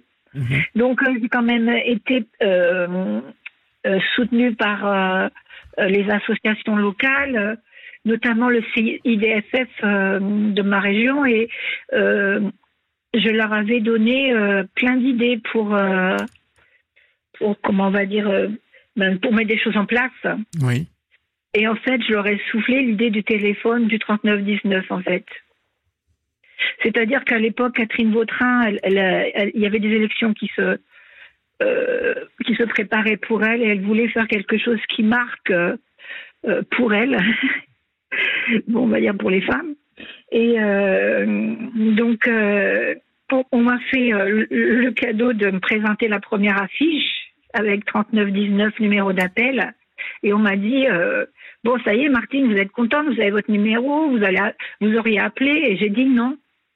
Et là, ils sont tous regardés. Bah oui, à l'époque, ils avaient euh, mis euh, le numéro payant qui apparaissait sur la facture. Ah oui, bah donc. Euh, mais bon, vous voyez, ce que je voulais dire aujourd'hui, c'est que j'étais une maman seule dans la précarité et, et toute cassée, puisque je sortais d'un cancer et que j'avais été brouillée par mon affreux. Et et par ma volonté de, de faire comme la maman, elle, a dit tout à l'heure, euh, elle pense aux autres, vous voyez. Ben moi, en pensant aux autres, euh, j'ai j'ai pris mes tripes par la main. Et puis, euh, à force de volonté et de parler, ben j'ai réussi à, à, à faire à faire quand même avancer les choses. Notamment, bon, bah évidemment, il y a le numéro, mais c'est surtout j'ai j'ai pu euh, rencontrer des femmes et leur donner envie de, faire pareil quoi. Et ça euh, ce que je voulais dire c'est qu'il n'y a pas besoin de moyens financiers. Aujourd'hui je suis toujours euh, dans la précarité. Moi j'ai rien gagné dans l'histoire à part la satisfaction et le bonheur quoi. Quand je, vois le numéro affiché partout ben je suis super heureuse. Quand je vois des femmes parler à la télé ou des films. Parce qu'à l'époque, quand j'ai commencé à témoigner, euh, dans les médias, on, était réticents, c'est-à-dire qu'il fallait pas choquer le public. Oui. Vous voyez Oui. On me faisait même apprendre des discours par cœur pour, pour être sûr que je n'allais pas dire euh, euh, des choses qui auraient pu être trop trop trop violentes. Oui, trop violentes, un cutter sous la gorge, euh, les enfants violentés, enfin, vous voyez, des choses comme ça, quoi. Il fallait rien dire. Il fallait juste interpeller sur l'idée que les violences, euh, ça existait partout, qu'il y avait possibilité de parler, mais il fallait pas choquer. Et aujourd'hui, ce qui est, ce que je trouve beau, c'est qu'on arrive quand même à, faire des téléfilms, à, en parler librement. Et, donc, euh, mon discours, c'est surtout parlons, parler. Euh, euh, ce que j'ai fait, c'est depuis, depuis, j'ai jamais cessé d'en parler. C'est-à-dire que je, je, peux en parler avec une caissière, je peux en parler avec euh, quelqu'un dans la rue, dans une salle d'attente. Euh, et systématiquement, il y a quelqu'un qui connaît quelqu'un qui connaît. Et, donc, à travers ces échanges, déjà pouvoir transmettre qu'il existe des solutions, qu'on peut qu'on peut s'en sortir aussi. Et puis, euh, ben, euh, essayer aussi de donner de la compréhension par rapport euh, aux femmes qui y restent et qui y retournent en fait. Parce que quand on y retourne, c'est la peur qui nous, qui nous tient le ventre. C'est-à-dire, moi, en tant que maman, avec mes trois enfants, euh, comme en plus la première fois j'avais été shootée, euh, j'allais me présenter euh, pour du travail avec la bouche qui pendait et les pieds qui traînaient. Euh, euh J'étais pas crédible, donc j'allais me retrouver sans, ben, sans moyens financiers pour faire vivre mes enfants. Quoi, en fait, on, ne m'aidait pas de ce côté-là. Et puis surtout, à l'époque, les gendarmes m'avaient convoqué pour me faire enlever ma plainte en disant que on allait me, prendre mes enfants si j'insistais euh, sur le fait que mon mari charmant, qui leur offrait des, des, palettes de chocolat Léonidas et de champagne, euh, euh, ben comment je pouvais pas lui faire ça, quoi. Donc, vous voyez ce que je veux dire On n'est pas cru, c'est ça le truc. Ça aussi, ça m'a révolté par, par, rapport à Judith, quoi. C'est que euh, oui, ben, elle a 15 ans, elle vit avec, ben, elle le veut bien, ben oui, elle le veut bien. Eh ben, vas-y, toi, enfin, si on, on se met pas à la place, on peut pas, on peut pas parler à la place des gens. Et, et cette emprise, euh, notamment quand c'est euh, une personne plus, plus âgée déjà, euh, quelqu'un aussi qui a une situation plus importante ou, moi, il était à l'aise avec il, arrivait toujours à se placer. Vous voyez, à, l'époque de la première évasion, il s'était mis bien avec les gendarmes. À l'époque de la deuxième, il avait déjà été chez. Il s'était mis bien avec le médecin, les psys, et puis également. Enfin bon, il, savait toujours se placer avec mon directeur commercial, vous voyez. Et puis il retourne le cerveau de la famille des deux côtés. Enfin, c'est. il avait réussi à vous faire interner, donc je suppose qu'il avait une certaine crédibilité en plus. Ah, terrible, terrible. Ben oui. Et je peux vous faire rire un petit peu, non, ça fait pas rire, mais quand je me suis évadée la deuxième fois, son médecin m'a dit euh, il est vraiment très dangereux, il faut le faire enfermer. Et moi, je lui ai dit écoutez, euh, j'ai été enfermée, c'est trop horrible, je pourrais même pas le souhaiter à mon pire ennemi, donc pas à lui, quoi. Et j'ai refusé. Voyez tellement, tellement on est. Euh, et je venais de, le quitter, ça faisait deux ans, quoi. Ouais. Parce que en, fait, euh, votre famille, il se l'est mis dans la poche à un moment. Bah, c'est pas ça, c'est que déjà il m'a fait enfermer, donc il restera toujours un doute. Vous voyez ce que je veux dire oui. Après, bon bah quand on a on a une maman qui est malveillante, ça lui sert, c'est pas mal quoi. Mais oui, il y a toujours un doute parce qu'il il était tellement charmant. Vous voyez ce que c'est pas c'est pas. Euh, j'ai écrit un texte qui s'appelle euh, Comme un tour de magie raté. Euh, comme un tour de magie dévoilé, c'est-à-dire que quand vous êtes sur la scène, le spectacle est magnifique, puis par derrière, je vous dis pas ce qu'elles passent les colombes ou les lapins qui veulent pas rentrer dans la boîte, quoi. Et c'était ça, une fois que la porte se referme, c'est l'enfer, quoi. Surtout que euh, après la première tentative d'évasion, euh, les verrous se sont refermés euh, à triple tour. Je veux bien vous croire. Je veux bien vous croire. J'ai mis j'ai mis sept ans pour me pour m'en sortir après. Il a fallu d'abord que je me sèvre des médicaments parce que bon ben en plus de, de, de, de, des médicaments, il a fait comme beaucoup font, c'est-à-dire ils font déménager la personne ma chérie, euh, je vais t'offrir une belle maison. Écoute, euh, euh, c'est vrai qu'on est bien là, mais j'ai trouvé mieux. On va déménager. Donc, il m'a fait déménager. J'habitais aux alentours de, Château-Thierry dans l'Aisne. Il m'a emmené à la frontière allemande, dans une cité de mineurs qui était cernée par la forêt, où ça parlait que polonais, allemand et à peine le français, quoi. Ça parlait le plat, vous voyez. Oui. oui. Donc, avec des coutumes locales que que, que je comprenais pas en fait. Et, loin de tout le monde, de la famille, enfin, il y a toujours cette idée de l'isolement. Euh, ça, c'est un, travail qui se fait souvent dès le début. Hein. Euh, il, ou elle, hein, parce que j'en connais des elle, isole, euh, isole la personne de, de toute, toute, personne chez qui elle pourrait trouver soutien. oh, ta copine, là, elle est sympa, mais écoute, euh, elle est jalouse de toi, euh, elle, pense qu'à profiter, euh, je te comprends pas, tu es vraiment nul si tu continues à la voir, c'est elle ou c'est moi, enfin voyez quoi. Alors ça peut être les amis, ça peut être donc la famille, mais également le travail. Il va, moi il m'a fichu le, le bins, j'avais, j'ai dégringolé au niveau situation professionnelle incroyablement quoi. Je travaillais dans la publicité quand je l'ai connu. Oui. Et, j'ai fini euh, dame pipi, donc euh, vous voyez. Ouais, ouais. Il intervenait. Euh, je, suis partie faire décorer un palais du roi du Maroc avec le fleuriste de Pierre Cardin. Bon, bah, il, a, il a réussi à me faire perdre mon boulot. Enfin, il, il, il, il avait une totale emprise sur vous. Façon, il allait me rémunérer à rester à la maison. Hein. C'était le, le truc. J'ai jamais vu, jamais vu un sou, quoi. Oui. Aujourd'hui, aujourd'hui, comment comment vous allez?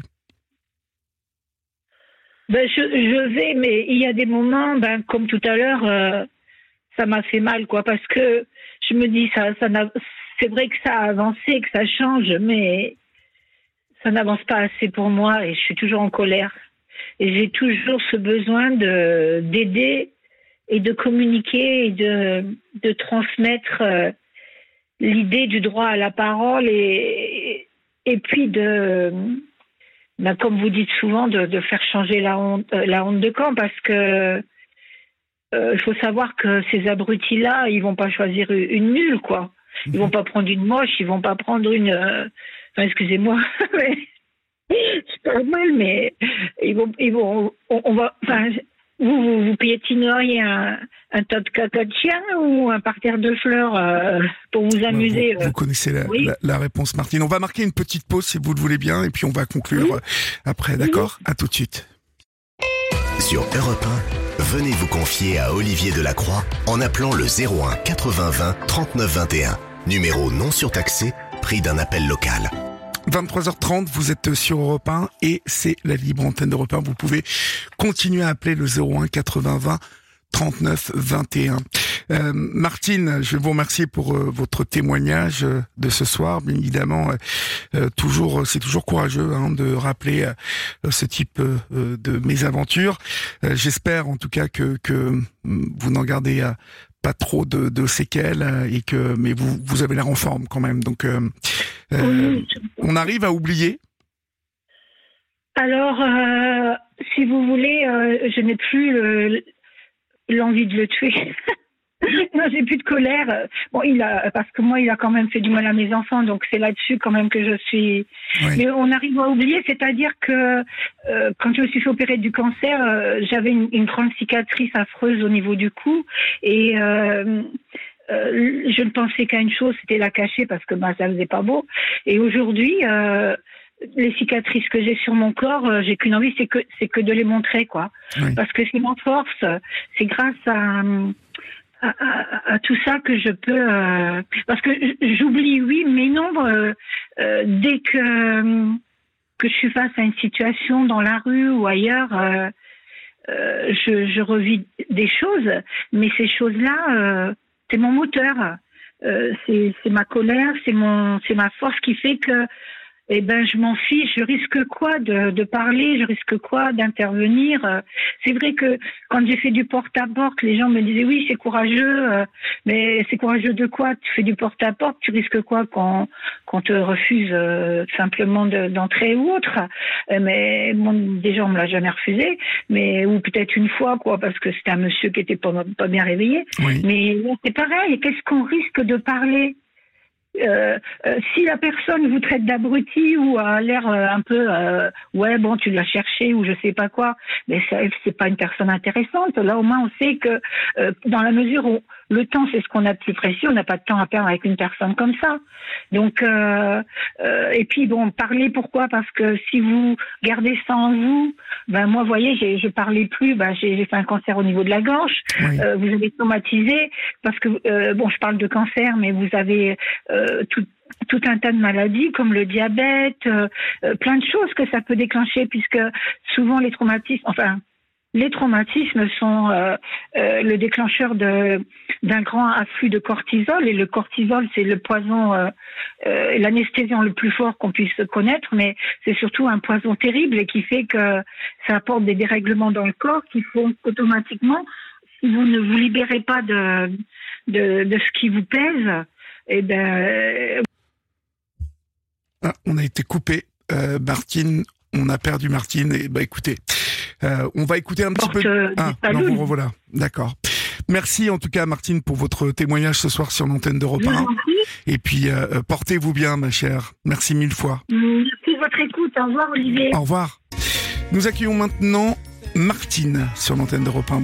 Neige, pardon, excusez-moi. Euh, bonsoir Neige. Bonsoir. Bonsoir. D'où nous appelez-vous Neige? Alors, je vous appelle euh, depuis la Finlande. D'accord. Depuis la Finlande, d'accord. Et euh, quel âge avez-vous Neige? Et, j'ai, j'ai 41 ans. D'accord.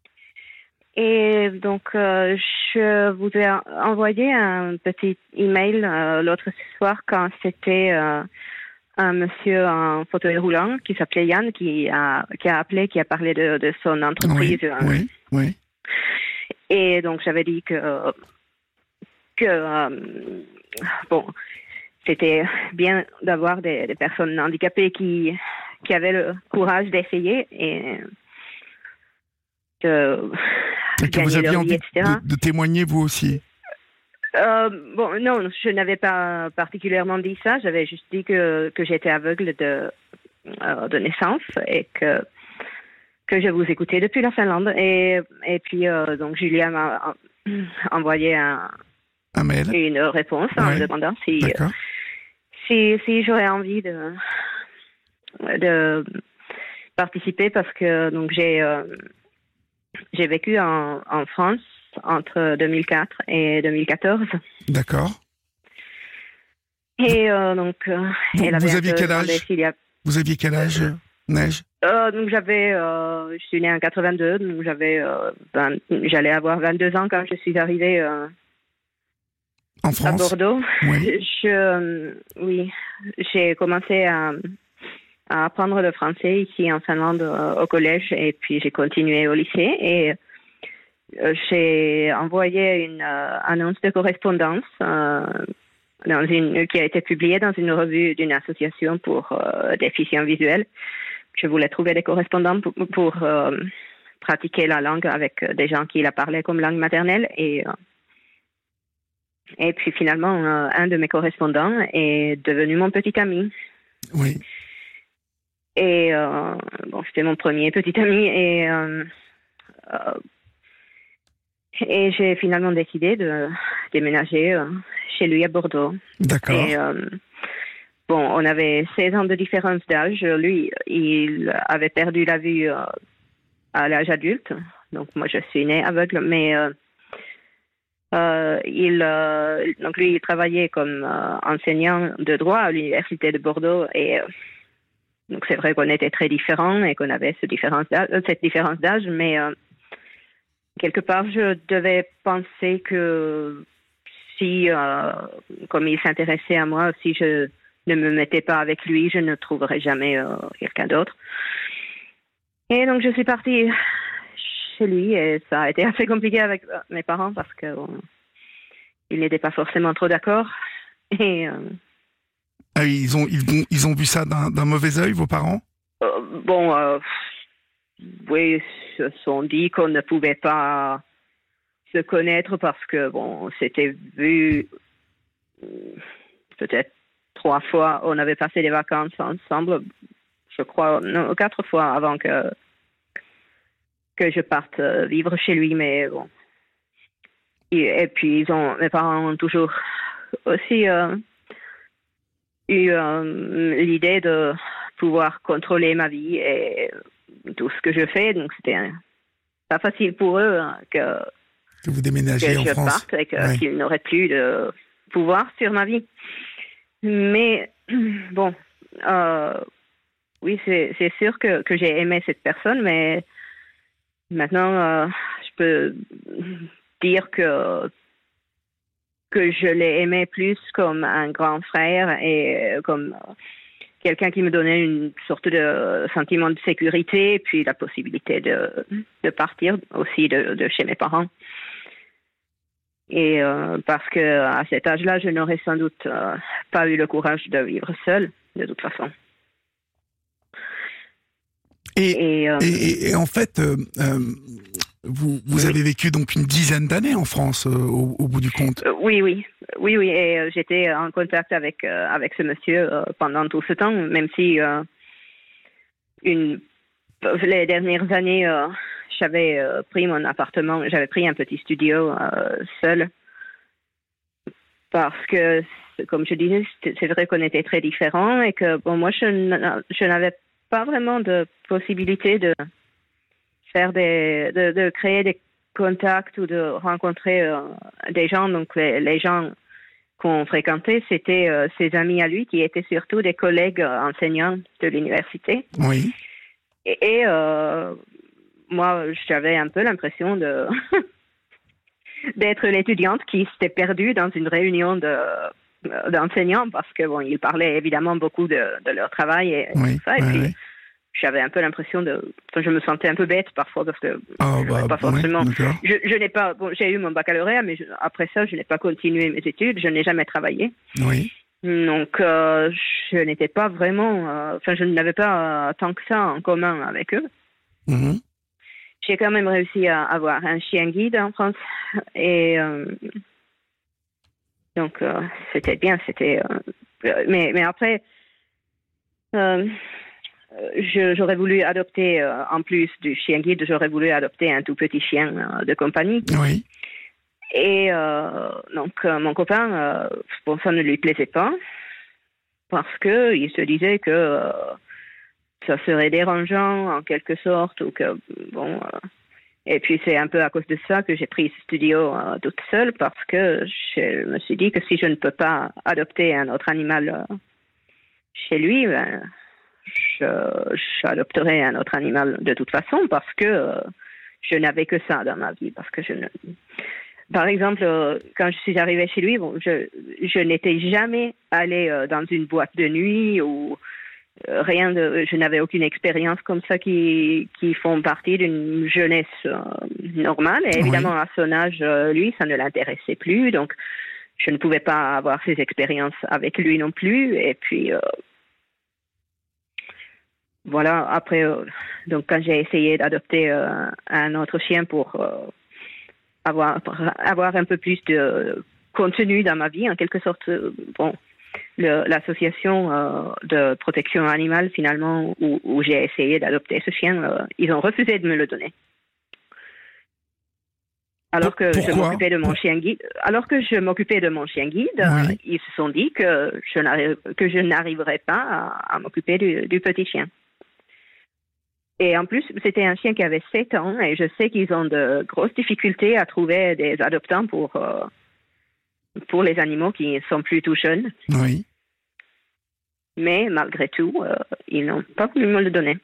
Et j'avais tout préparé, j'avais acheté les affaires pour lui, et, euh, la nourriture et tout. Et j'ai. Ça a été. euh, j'ai dit, mais c'est. J'imagine que c'est comme si on avait fait une fausse couche alors qu'on a déjà préparé la chambre du bébé, quoi. Oui, d'accord, ok.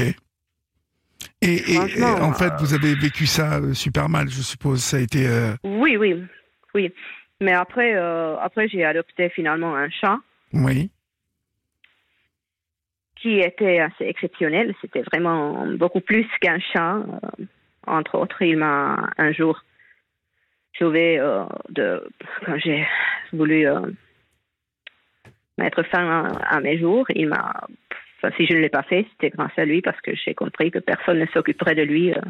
Là aussi, euh, l'association par laquelle j'avais adopté ce chat, ils ont, ils ont vu euh, l'occasion de, de le faire adopter parce que bon, moi évidemment, je ne pouvais pas lire les papiers du chat. Oui. Alors, quand, quand euh, le chat, après une semaine ou deux, a complètement arrêté de manger, je l'ai amené chez la vétérinaire. sa bouche était tellement pourrie que qu'il ne pouvait pas manger, tout simplement. Et euh, le petit euh, classeur euh, de, papier qu'il avait, il y avait plein d'ordonnances pour toutes sortes de problèmes, alors que les gens de l'association ne m'avaient rien dit.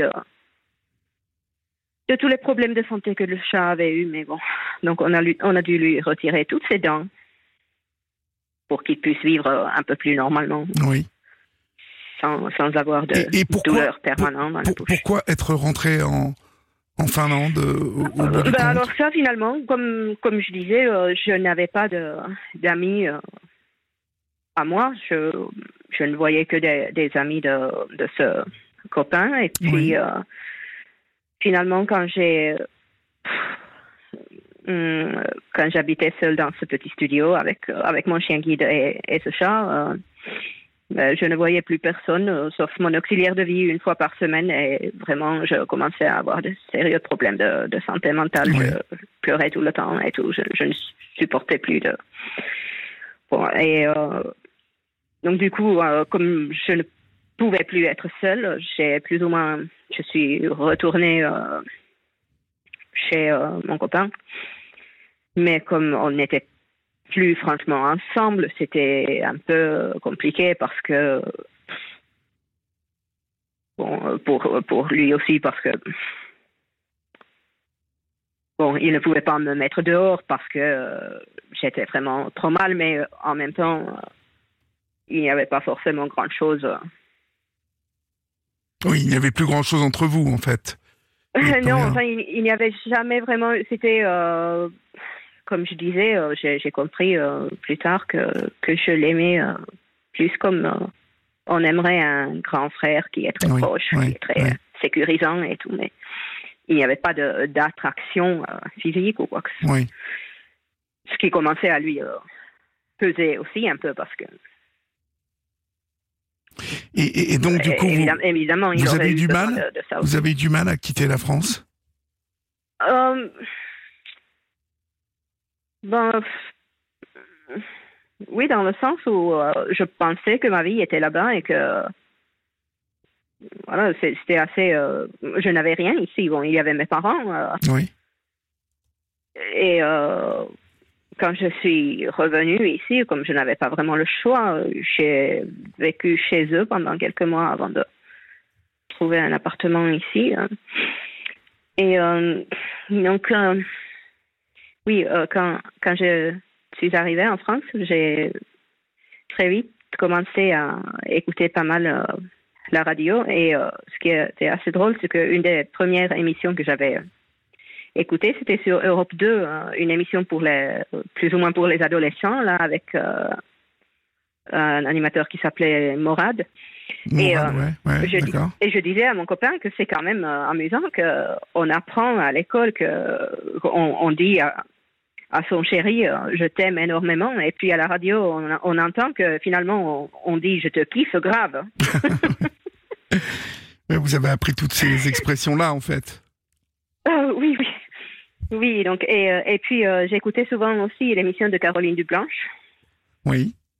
Sur Europe 1. et oui Mhm. et et puis maintenant là récemment euh, je me suis dit que enfin j'ai commencé à, à chercher parce que j'ai je me suis souvenu de ça et puis je- j'ai commencé à chercher euh, s'il y avait une application où je pourrais écouter euh, des radios français et si s'il y a toujours des émissions comme ça la nuit parce que Oui.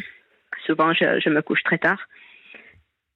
Et, et donc, euh, je, c'est la semaine dernière, c'est, c'est le soir où, où Yann a appelé justement que je venais de télécharger euh, cette application hein, Europe 1 et que je vous ai trouvé. D'accord. Et euh, quand, quand j'étais en France, euh, je faisais aussi, j'appelais souvent les, les réseaux. il y avait à l'époque des, des réseaux téléphoniques de, bon, qui étaient faits pour être des réseaux de rencontres.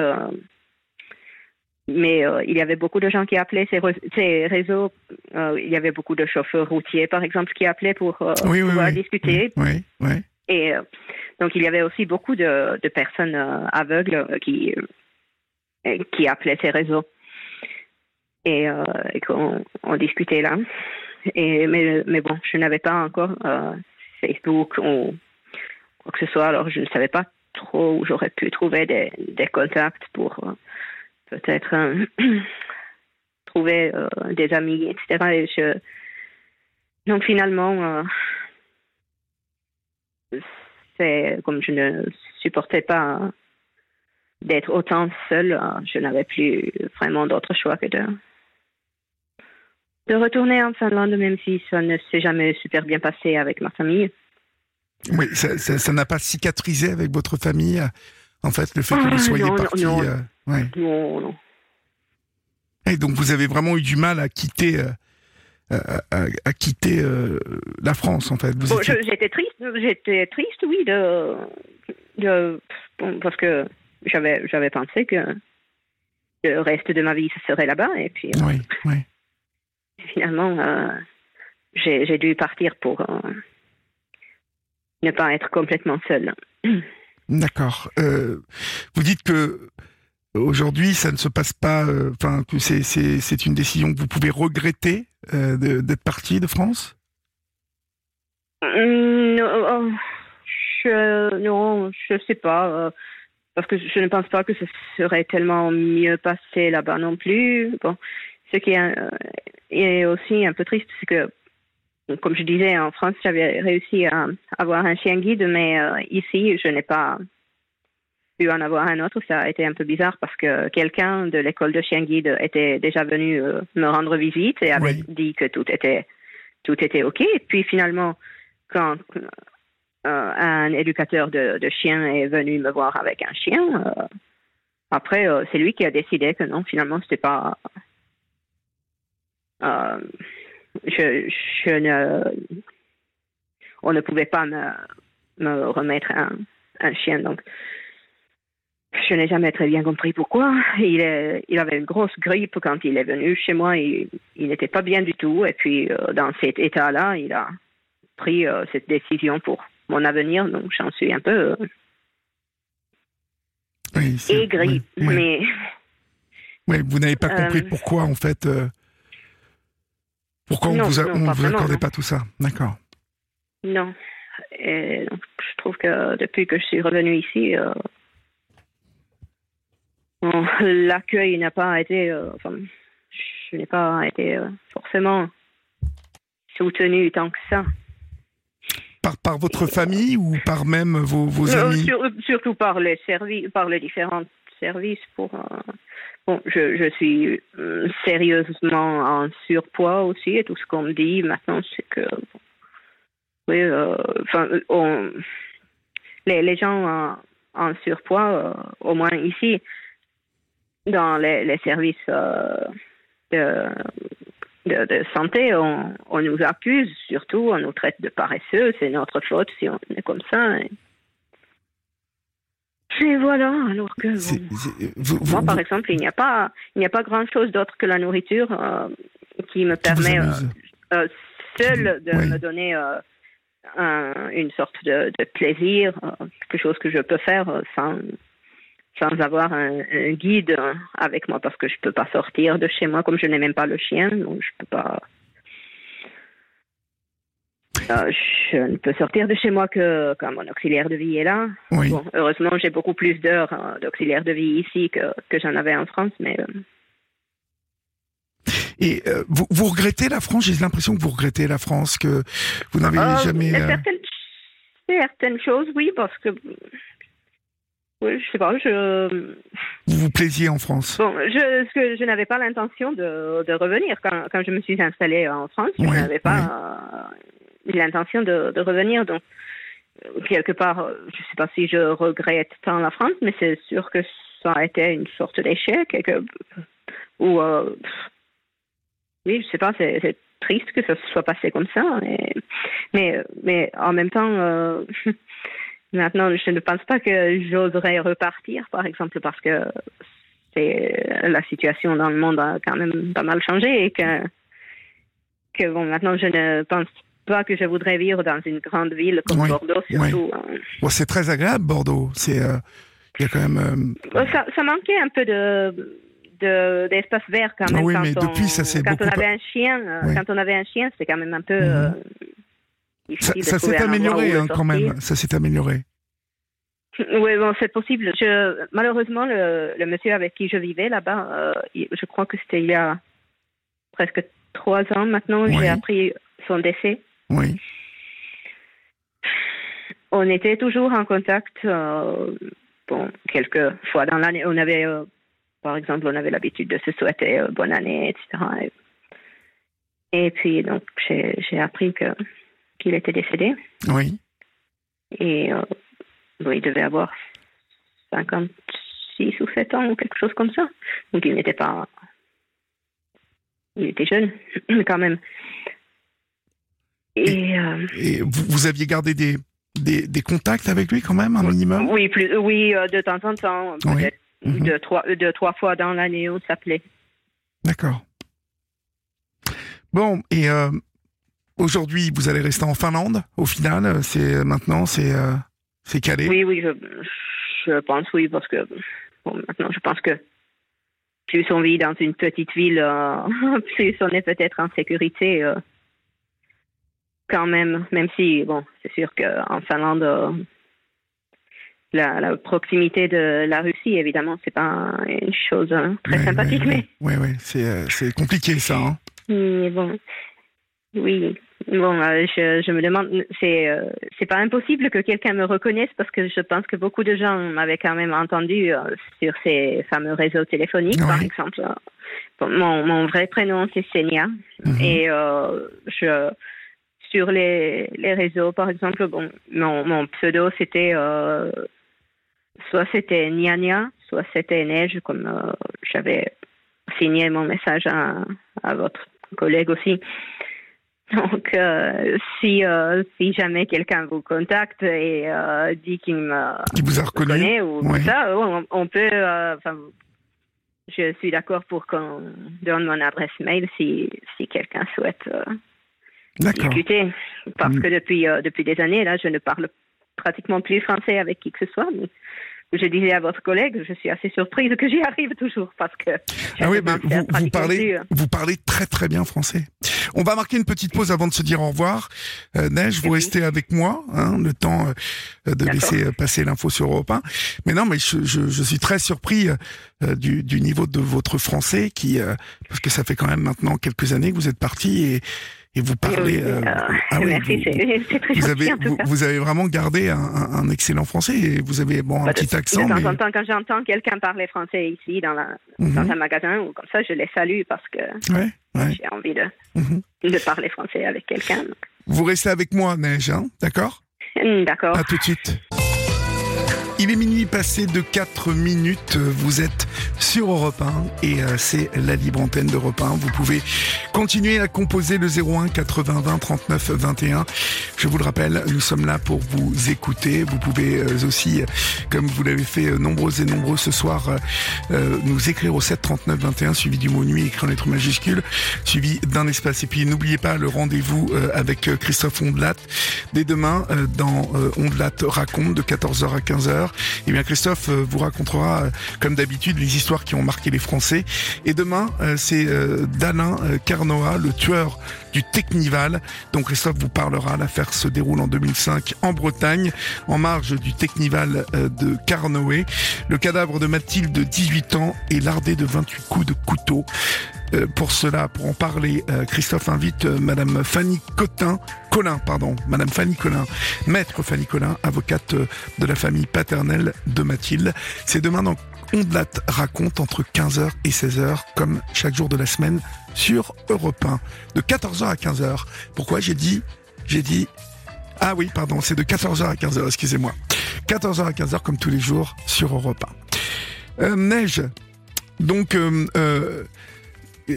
avant de vous quitter, en fait, euh, euh, Oui. les, les, les différences en fait euh, radicales qu'il y a entre euh, vos- vos- la, la Finlande, votre pays natal, et, et la France, et euh, qu'est-ce qui vous manque le plus en fait aujourd'hui de la France?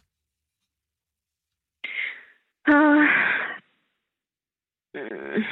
Bon, je.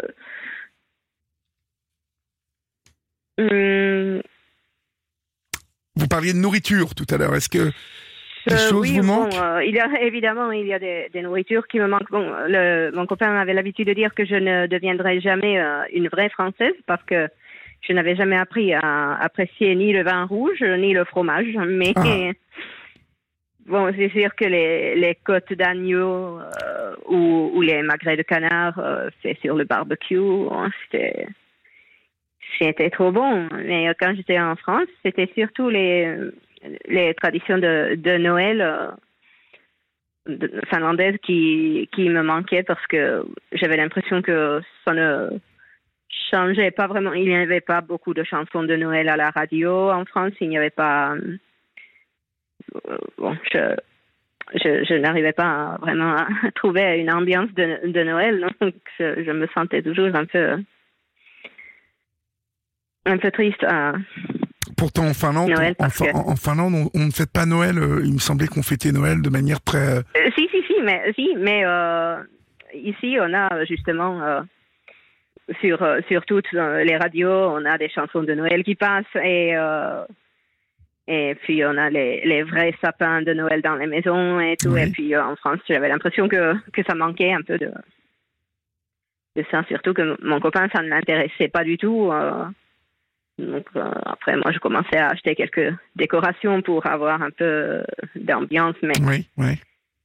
Bon.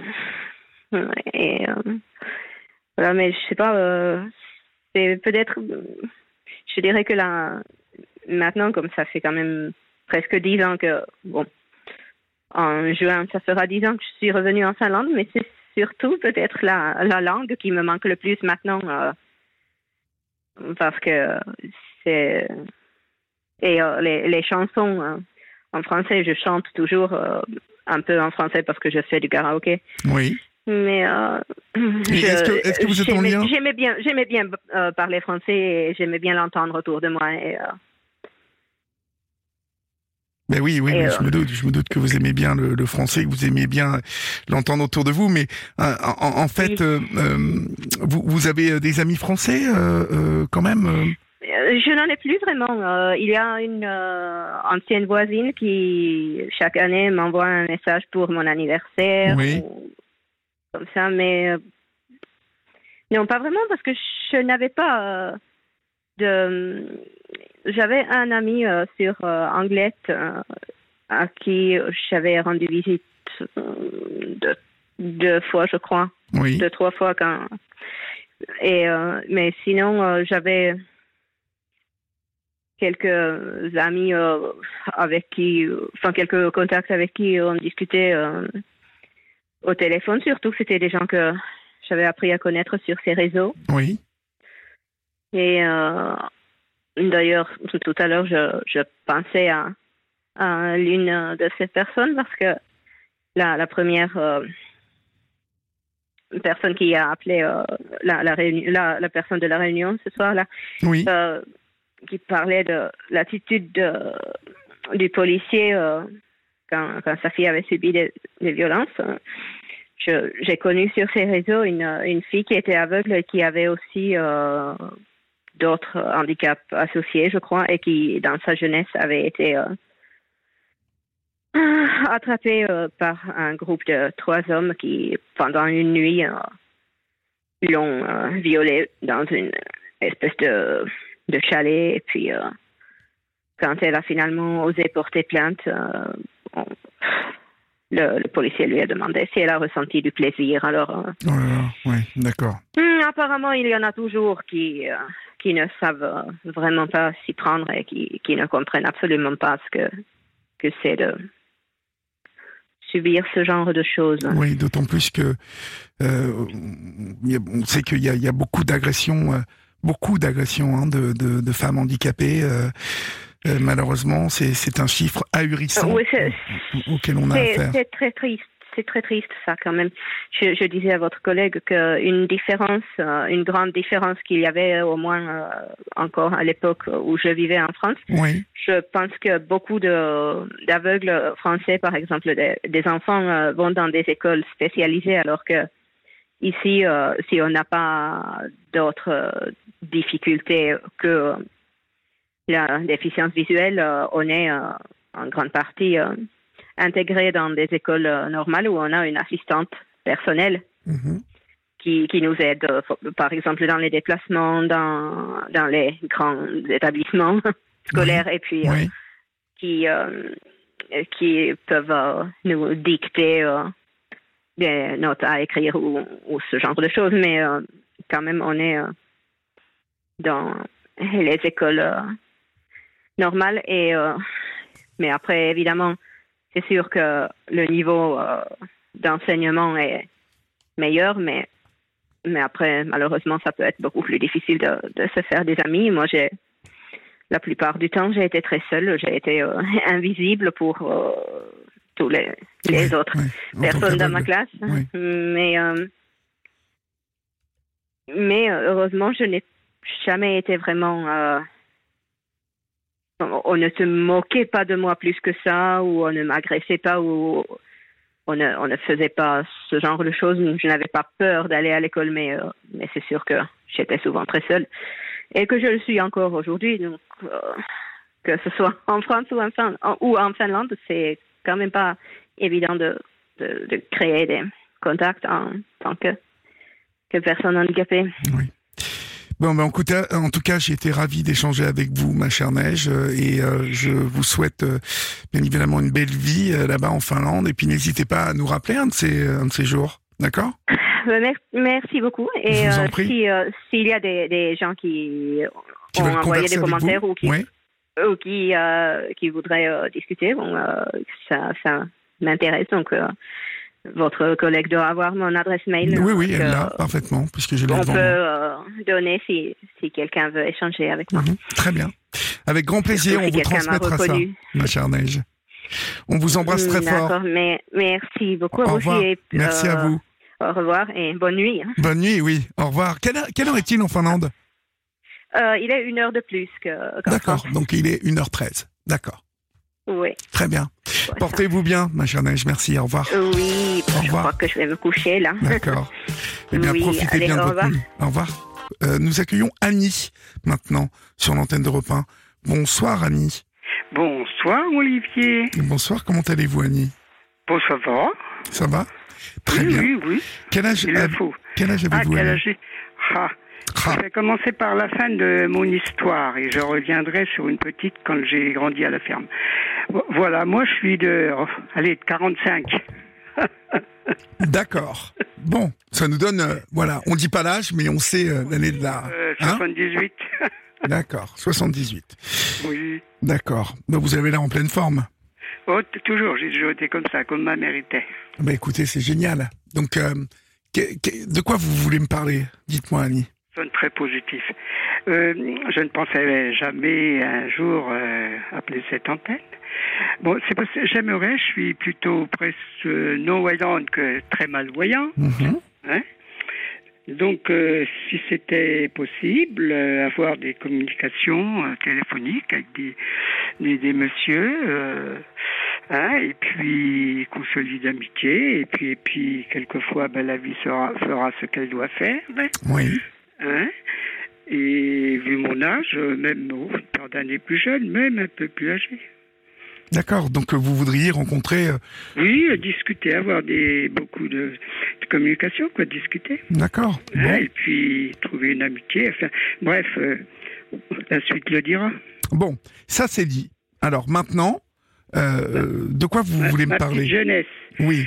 Eh ben moi, je veux parler euh, ce qu'on a pu travailler à la ferme de mon père quand il l'a repris à ses parents. Mhm. Nous avions 9 ans. hein. Bon, maman était superbe, euh, elle a toujours été près de nous. euh, nous avions euh, dans cette basse-cour euh, des oies, des lapins, des canards, tout ce, qui- tout ce qu'il fallait, le jardinage. hein. Parce que je ne suis pas seul, nous sommes à neuf. D'accord. Nous étions à neuf et je suis jumelle. Alors, euh, donc à 9 ans, mon père a repris cette ferme. hein. Mhm. Donc, euh, 9-10 ans, ben, on a commencé à travailler à la ferme. D'accord. Bon, c'est sûr, on allait ramasser les pommes de terre, les pommes pour faire du cidre, euh, tout ça et tout ça. Et à 11-12 ans, ben, bon, il y avait les vaches, il y avait les cochons, il y avait un peu de tout, quoi.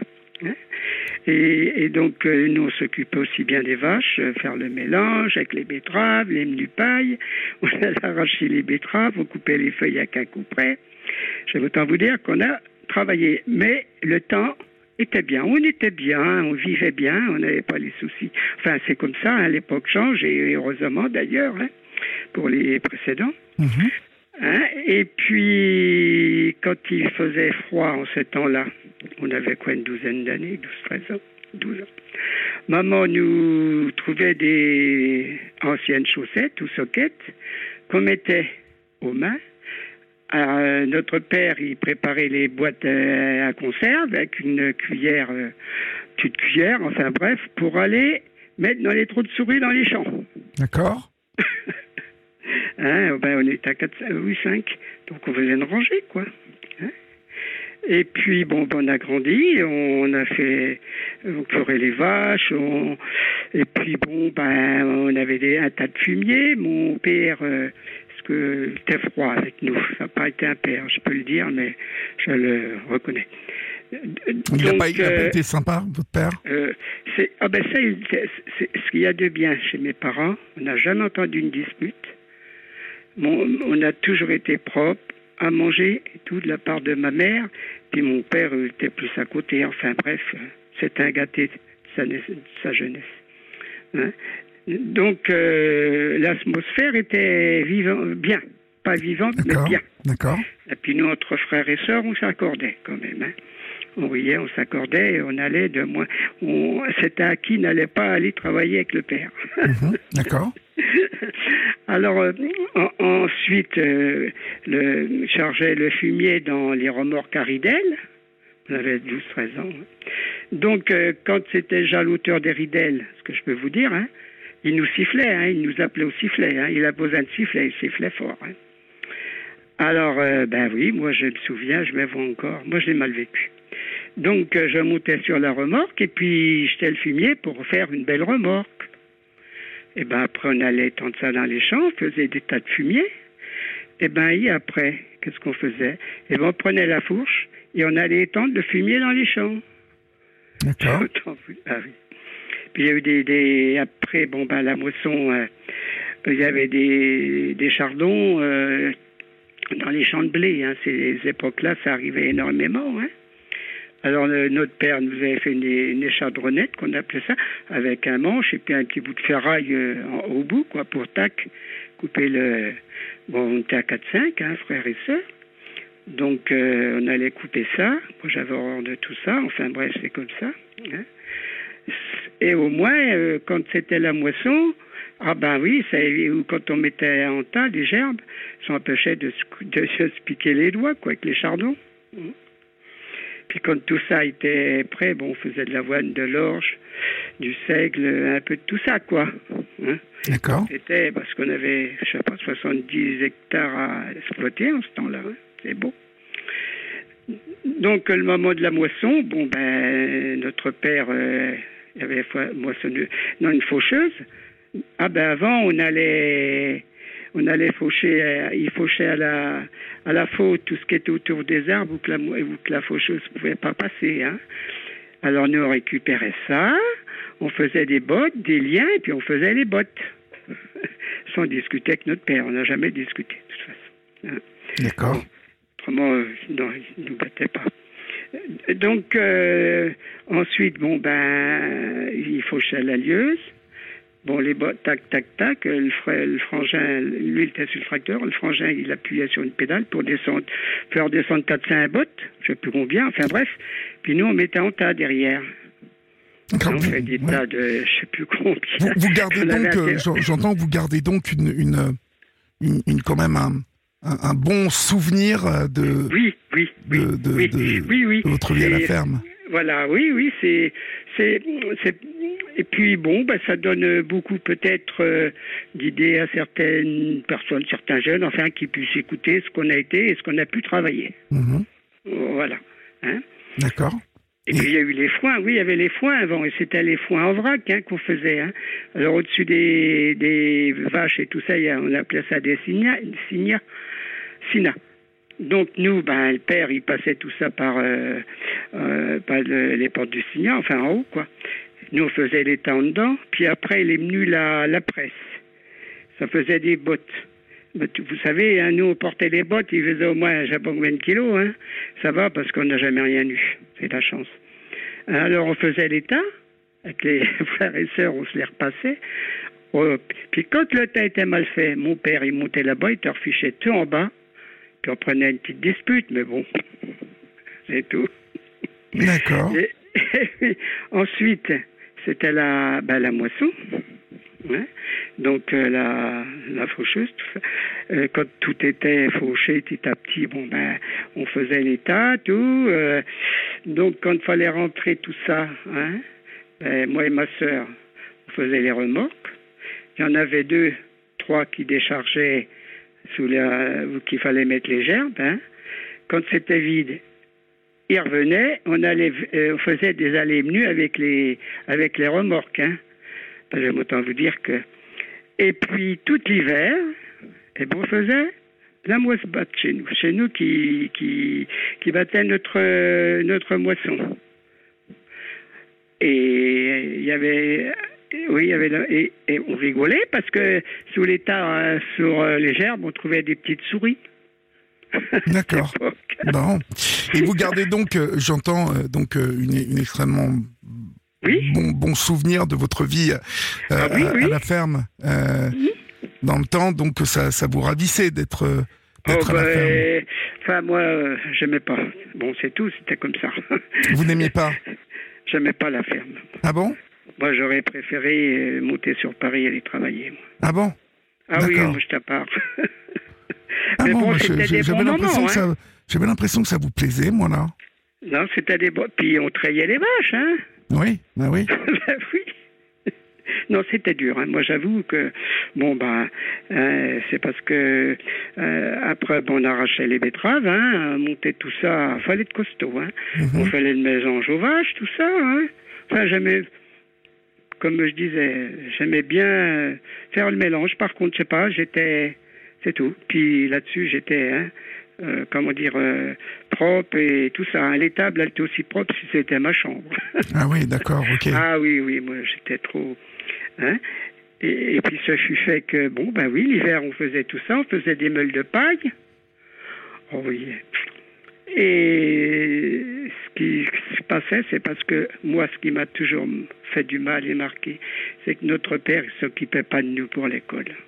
Vous savez, on est monté à la ferme à 9 ans, hein, on a travaillé tout de suite. Et puis la maîtresse, elle nous laissait de côté quand euh, on savait pas trop, on n'était pas les seuls au fond de la classe. Hein.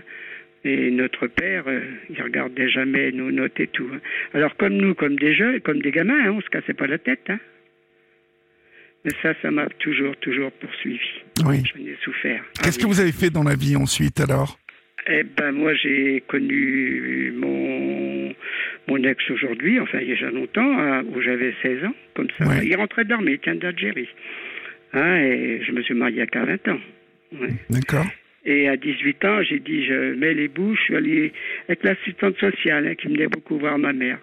Je suis allé travailler en maison bourgeoise, que j'ai- j'aimais dedans, et comme disent d'autres, j'aimais faire propre. D'accord. C'est très, voilà, minutieuse et tout ce qu'on veut. J'ai tra- travaillé une paire d'années là-dedans, et puis j'étais des... dans la famille, il y des, des, tantes qui venaient d'avoir un bébé, tout ça. Moi, je voulais être euh, péricultrice de mon jeune âge. Alors ça, ça aurait été ma vie, parce que euh, j'ai beaucoup de vocations sur tous ces côtés-là, comme euh, les hôpitaux et tout. Enfin bref. Hein. Euh, donc, ben oui, j'ai eu mes jeunes, mes trois jeunes trois jeunes gar trois garçons. Trois garçons, d'accord. Oui, qui sont superbes et tout. Euh, je suis fier d'eux et puis je suis fier de moi parce que je- moi, j'ai tellement souffert. Enfin, ça aurait été peut-être pareil quand même. Je les ai amenés. Je leur disais toujours, vous souciez pas. Hein, vous aurez ce que vous voulez faire dans votre euh, vie et tout. Vous aurez votre métier et tout en main. Hein. Ben, j'ai le premier, ben oui, a 57 ans. Hein, c'est pas vrai. J'en reviens pas. Lui, il était, pâti- il était pâtissier, lui. Ouais. Donc, il a fait de l'apprentissage et puis après, il s'est retrouvé chef euh, de magasin et il est- il s'est retrouvé directeur de magasin même. hein. Bon, Sans avoir fait des grandes études, il a monté en allant. Ouais. hein. bon, Mais- très bien, très bien. Bon, il a, il a bien réussi sa vie. Ah donc, du oui, coup. oui, puis moi, il, il fallait. hein. Ouais. Non, puis ça avec j'étais derrière eux, enfin avec eux, tout en les laissant ce responsabilité de bonheur. D'accord. responsabilisé. Mm, mm. Ben, mon deuxième, il, est, il, est- il été professeur d'électronique. Pas bien. D'accord. Et donc, euh, ben oui, il, était, il a fait l'armée à 25 ans. Ben oui, il, a- il s'est mis au travail. Et puis 35, 45, 45, euh, oui, à 45 ans, il en a eu assez du collège et du lycée. Il a repassé concours. Et maintenant, il est professeur d'électronique à la marine à côté de Toulon. Très bien. Et il est trompettiste. Il a toujours fait de la trompette. Alors là-bas, il est bien. Oui. Bon, très bien. Donc vous êtes très fier de tout ce petit monde-là. Ah oui, puis Hein mon troisième, il est technicien chimiste à Strasbourg chez Lily. D'accord. Il est passé cadre même. Mm. Ah oui, oui, puis a- vous savez, ils avaient une possibilité, alors euh, euh, je leur faisais pas tellement d'éloges, parce que celui qui avait du mal, c'était dur. Mais ils avaient tellement de possibilités que il euh, fallait qu'ils qu'ils travaillent. Enfin, travailler. Ils ont travaillé beaucoup d'eux-mêmes. Alors, je les suivais, mais hein, parce que malheureusement, c'est pas le père qui les a suivis non plus. Mais c'est pas grave. Tout s'est bien passé. Puis même euh, mon train de vie, euh, moi, je suis parti au bout de 22 ans de mariage, mais suis resté beaucoup seul. Mais j'ai j'ai pris tout en main. Moi, je faisais tout. Et je suis rentré dans les auxiliaires de vie à domicile Oui. que tiens, je, je restais dans la, bah oui, dans la Marne, de près sur Cézanne, à Cézanne, à la ville. Donc j'étais employé par le CCAS, hein, auxiliaire de vie à domicile, et là j'ai j'ai tombé dans dans ce qu'il fallait. Parce que tout ça, je ne le dirai jamais assez, c'est des vocations. Oui, Voilà. c'est- de la vocation, c'est clair. Ah oui, oui, oui, oui, oui, oui. Vous savez, il n'y a rien. Enfin, il y aurait beaucoup à dire. Voilà. Bon, bah, c'est très bien, ma chère Annie. Donc, vous êtes en Mais- forme, vous êtes heureuse. Euh, Voilà. Mais ce que j'ai pas pensé à vous dire au début, je vous admire. Oh, c'est gentil. Vous avez, vous avez énormément de qualités, une grande sensibilité, et je sais ce que je dis et ce que je ressens de vous. Oh, c'est très gentil. Ben, je vous remercie Voilà. beaucoup. Ah oui, oui. Je vous remercie beaucoup. Si beaucoup étaient comme vous, il y aurait beaucoup d'heureux sur Terre. Oui, mais, mais vous savez, il y en a, il y a quand même beaucoup de gens qui, qui font attention aux uns et aux autres. Hein. Oui, oui. Mais euh, en tout cas, je vous remercie beaucoup. Ça me touche beaucoup. Et puis, euh, portez-vous bien, ma chère Annie. Oui. Hein Euh, prenez soin de vous, euh, surtout. oui, ça va, moi. Et puis, euh, et puis, voilà. jamais été malade. Voilà. Vous n'avez jamais été malade. Bah, c'est une chance, Non, ça. Hein non, j'ai commencé à prendre des médicaments il y a 7 ans quand j'ai eu l'opération à cœur ouvert. D'accord, Je n'en avais jamais pris. d'accord, d'accord. Ah oui.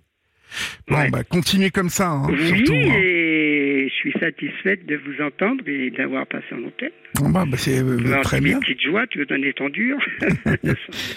très bien. Bah, écoutez, je vous embrasse bien fort, en tout cas. oui, puis beaucoup, puis, puis voilà, que tout se passe bien et que la vie continue dans le bon sens. Exactement. On vous embrasse bien fort, ma chère. Et D'accord ben moi aussi, hein, tout Ah. le monde. Au revoir. On accueille Christelle maintenant sur euh, l'antenne de repas. Bonsoir Christelle. Bonsoir Olivier, bonsoir tout le monde. Bonsoir. Euh, quel âge avez-vous Christelle et d'où m'appelez-vous? Alors j'ai 50 ans et je j'appelle de Savoie. D'accord. De quoi voulez-vous me parler Christelle Dites-moi. Alors je voulais parler, euh... pardon excusez-moi, je voulais parler euh, bah, des ravages des mères manipulatrices perverses, D'accord, d'accord. voilà, entre autres. Et également, euh, bon bah voilà. J'ai pas l'habitude trop de parler, donc Mhm. excusez-moi si Non mais je vous en prie, je vous en prie. Vous, vous avez eu, euh, euh, vous avez rencontré des soucis euh, assez tôt avec, avec votre mère? Alors, euh, moi, j'ai eu la chance euh, que très tôt, je me rende compte qu'il y avait quelque chose qui n'allait pas. Oui. Donc, euh, vers l'âge de 14 ans, 14-15 ans. Euh, et là, j'ai d'ailleurs, euh, j'en ai parlé, donc euh, j'ai eu les foudres, euh, bien sûr, de ma mère. J'ai demandé au collège, non, c'était au lycée, à une assistante sociale de, vivre à l'internat. J'ai même une tante proche de moi qui voulait me prendre chez elle, ce que ma mère a refusé, et j'ai fini par faire une tentative de suicide un peu moins de 15, en- ouais, entre 15 et 16 ans. Voilà. Voilà. Euh, après, moi, je suis partie de chez moi à l'âge de 18 ans. Dès que j'ai eu 18 ans, je suis partie de chez moi. Donc, avec les foudres euh, de ma mère, j'ai vu mes affaires balancées par les fenêtres. euh, voilà. enfin, bref. Mais pourquoi faisait-elle ça? Elle était hystérique ou qu'est-ce qu'elle avait? Ben, quand ça allait pas dans son sens, ça se passait comme ça. Quand Mhm. elle n'arrivait pas à diriger, quand elle n'arrivait pas à manipuler, ben, c'était la fureur, c'était la... Voilà, moi par exemple, quand mon père rentrait du travail, comme elle était jalouse que je m'entende super bien avec mon père et qu'on avait vraiment une relation fusionnelle, Oui. ben, elle disait Ta petite de fille, elle a fait ça. Excusez-moi, mais je refais savoir Ta petite de fille, elle m'a fait chier toute la journée, elle a fait ça, elle a fait ça, ta petite de fille. Oh là là. Et pour oui. la faire taire, ben, mon père me tapait. Ah oui, carrément. À coups de poing, euh, voilà, tellement il avait les nerfs. euh, donc voilà, puis après, elle euh, lui dit T'as vu ce que tu lui as fait T'as vu ce que tu lui as fait Je vais appeler les gendarmes, je vais l'emmener à l'hôpital. T'as vu T'es violent, t'es violent. Enfin voilà, c'était comme ça toute ma jeunesse. Oui, elle était, elle était folle en fait. Oui, enfin, je- enfin, pardonnez-moi, hein, mais euh, c'est, c'est, c'est ça. euh, Elle, elle- Bah, tout elle- ça entrecoupé de moments de partage, de gentillesse, de. Voilà, c'est toujours le chaud, le froid, le chaud, le froid, le ouais, chaud, le froid, quoi. Toujours, toujours, toujours. Toujours culpabiliser tout le monde. Et j'avais un petit frère, euh, elle nous a toujours monté l'un contre l'autre. oui, Donc, euh, donc terrible voilà. comme ça. hein, c'est terrible. Non, mais vous allez voir, vous n'avez pas tout entendu parce que là, c'est. c'est- Comme me dit ma famille, tu devrais écrire un livre. hein. Ah oui. C'était à ce point-là en fait. Ah, mais c'est devenu de pire en pire avec les années. Racontez-moi, je vous écoute. Qu'est-ce qu'elle qu'est-ce qu'elle vous a fait ensuite?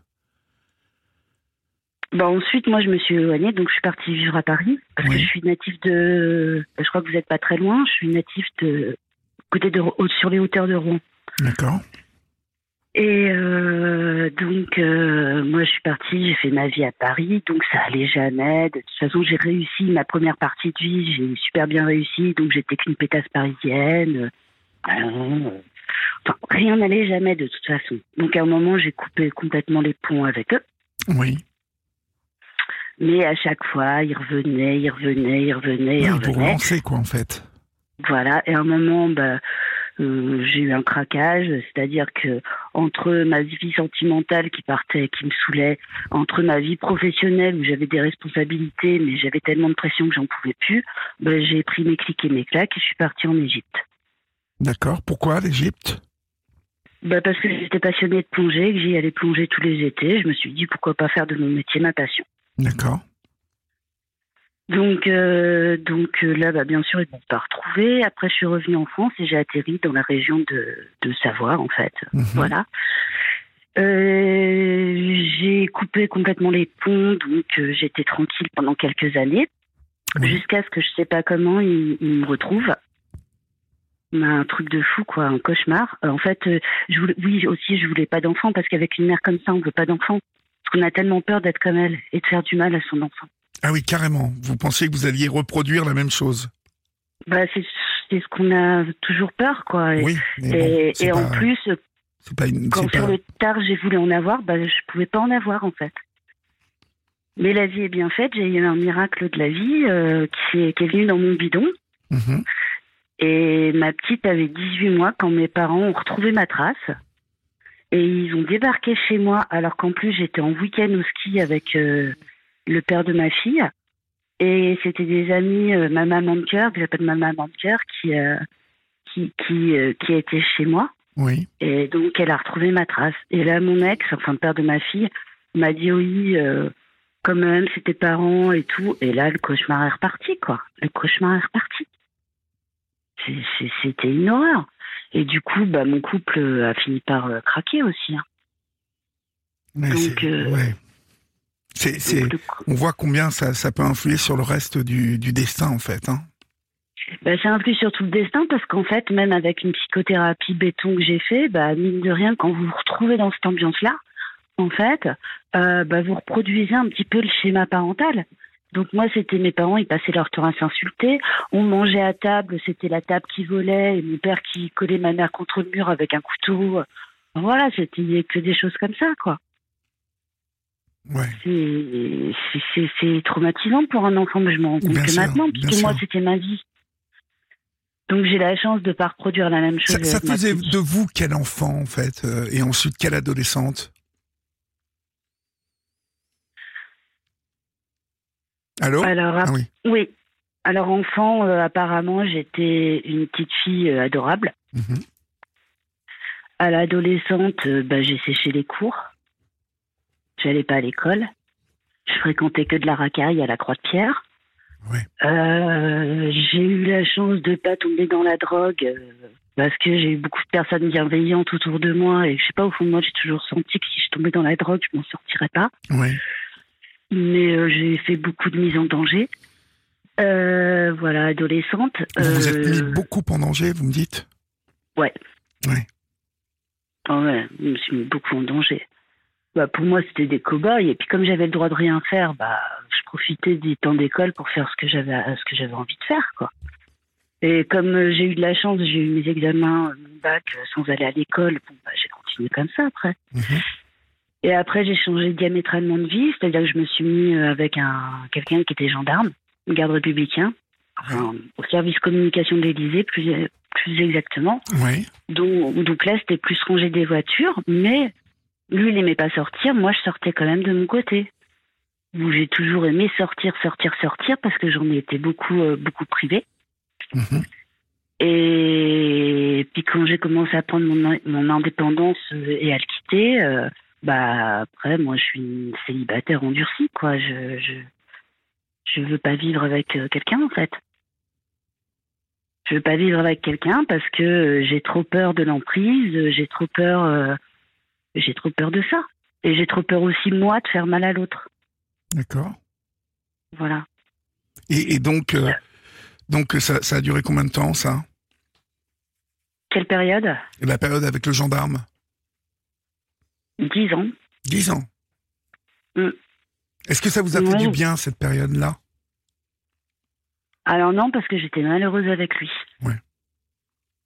Donc non, ça m'a pas fait du bien. C'est juste que j'avais pas confiance en moi pour euh, le quitter avant Mhm. et que comme j'avais un métier où j'avais pas de gros revenus, et mes parents refusaient euh, de se porter caution pour moi parce que euh, bah voilà non non on peut pas on peut pas alors qu'ils offraient des mobilettes à mon frère des trucs des machins.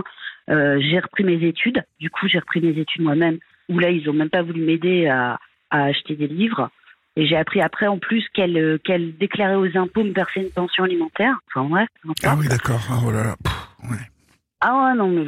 Elle vous aura tout fait, hein Ah bah attendez, la fin, c'est qu'elle a laissé crever mon père tout seul. Ah, Elle est même pas allée à son enterrement et ils l'ont enterré le jour de mes 50 ans. Au mois de septembre. Non, non, mais c'était une enragée, hein Elle Le était pire, enragée, c'est cette que- femme.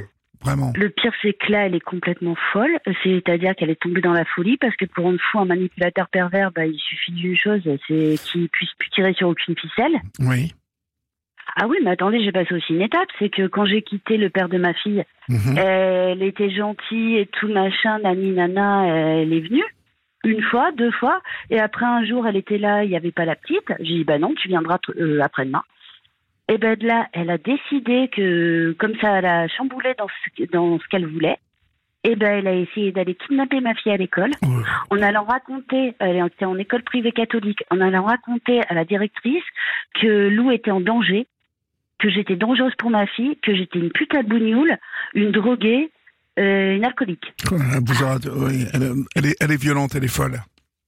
Elle m'a même, j'étais, elle m'a même forcé la porte de chez moi. J'étais obligée de la mettre dehors. Ma petite, elle était, j'étais avec les deux en train. J'en poussais un, j'en poussais l'autre, j'en poussais un, j'en poussais l'autre. Ma petite, elle avait trois ans et demi. Elle était cachée sous un carton. Elle hurlait, elle hurlait, elle hurlait. Là, mon père a essayé de me lever la main dessus. J'ai dit, j'ai fait un pas en avant. Je l'ai regardé et j'ai droit dans les yeux et je lui ai dit, vas-y, baisse ta main. Mais oublie pas que maintenant j'ai plus de 10 ans. Parce que oui, j'ai fait de la boxe aussi, euh, des sports de combat. Donc Oui. j'ai pas peur. Et, et ça a été horrible. Et le- ils sont revenus le surlendemain. Ils ont forcé la porte de mon appartement pendant que je dormais. Je me suis réveillée avec ma tête, ma mère au-dessus de ma tête. Et, et, et qu'est-ce qu'elle voulait, en fait, en faisant ça? Elle voulait quoi? Ben, parce qu'elle supporte pas qu'on dise non. Moi, je veux plus les voir, mais non. C'est c'est pas possible pour elle. Elle a fait pareil à mon frère. hein. C'est quelqu'un qui ne supporte pas qu'on lui dise non. Et en fait, ce qui se passe, c'est que quand j'avais 20 ans, j'ai voulu, j'ai appelé son médecin traitant pour euh, lui dire de soigner ma mère, qui était euh, à l'époque, on appelait ça maniaco-dépressive. Et elle m'a dit, ma pauvre Christelle, ta maman, elle est pas maniaco-dépressive, elle est manipulatrice perverse narcissique. Ah oui, non, mais elle, est- elle est- elle avait un gros problème. Est-ce que vous avez su, au final, pourquoi, en fait, elle était comme ça? Non, parce qu'en fait, euh, moi j'ai contact avec toute ma famille parce que elle, bien sûr, elle a contact avec personne de la famille Oui. et elle a toujours été comme ça. Elle a toujours été comme ça. Même avec ses frères, euh, ils n'en pouvaient plus d'elle. euh, elle a toujours été comme ça. Et ça a été crescendo au fur et à mesure. euh, au début, elle pouvait encore paraître pour quelqu'un de normal. Et en plus, elle se faisait passer par les gens pour euh, quelqu'un de normal. Oui, bah, c'est le, grand classique. infirmière psychiatrie. Le grand euh, classique. euh, ouais. elle gardait des enfants qu'elle mettait à la cave, euh, enfin des choses comme ça, vous voyez. Et elle Mhm. faisait croire aux parents que les enfants devenaient anorexiques à cause d'eux. Alors qu'en fait, elle gardait des enfants et ils sortaient juste à 16 heures euh, de la chambre- du lit euh, quand les parents venaient les chercher, quoi. Oui, non, mais c'est, un grand classique. En société, elle se, elle, elle paradait, comme on dit. C'est ça, tout à fait. Ouais. Ouais, c'est, c'est... Et, et- et vous, vous avez réussi à vous en débarrasser au moins euh, là ou euh, elle est toujours plus ou moins dans votre vie? Alors là, ça fait des années que j'ai réussi à m'en débarrasser Oui. euh, parce que j'ai fait intervenir les gendarmes. Ouais, vous vous rendez compte? Obligé de faire intervenir les gendarmes. Ouais. C'est quand même un truc de dingue, quand même, non? Truc de fou. hein. Ouais. Et Mhm. là, euh, j'ai su par hasard que mon père était hospitalisé euh, cet été, enfin Mhm. l'été dernier. Oui. Euh, moi, j'adore mon père, donc donc j'y suis allée. En fait, il, il était hospitalisé depuis un mois. Elle, elle venait pas le voir, soit disant qu'elle peut pas conduire la voiture. Et voilà, elle l'a laissé crever. Mon père, il est décédé au mois de septembre et elle est même pas venue à son enterrement parce qu'elle est trop malade, trop malade. C'est-à-dire, euh, trop malade? Bah, elle joue la maladie, quoi. Ah oui, elle joue la malade. Oui, oui. Je- on a été pour vérifier qu'elle soit pas morte. Euh, elle se lave plus. Euh, elle bouge plus de son canapé. Déjà que ça faisait deux ans qu'elle forçait mon père à vivre dans le noir. Ça, on l'a su par les voisins. Euh, et là, bah, elle, elle se laisse pas mourir parce qu'elle mourra jamais, en fait. Elle fera juste chier le monde. Excusez-moi le terme, mais c'est tout ce qu'elle fera. Juste chier le monde. On a essayé de la faire interner pour la faire soigner, mais euh, ça marche pas. Euh, voilà quoi. Et su- suite à ça, donc euh, moi je je me suis écroulée. Oui, bah oui, il y a bien un moment où vous avez dû prendre, quoi.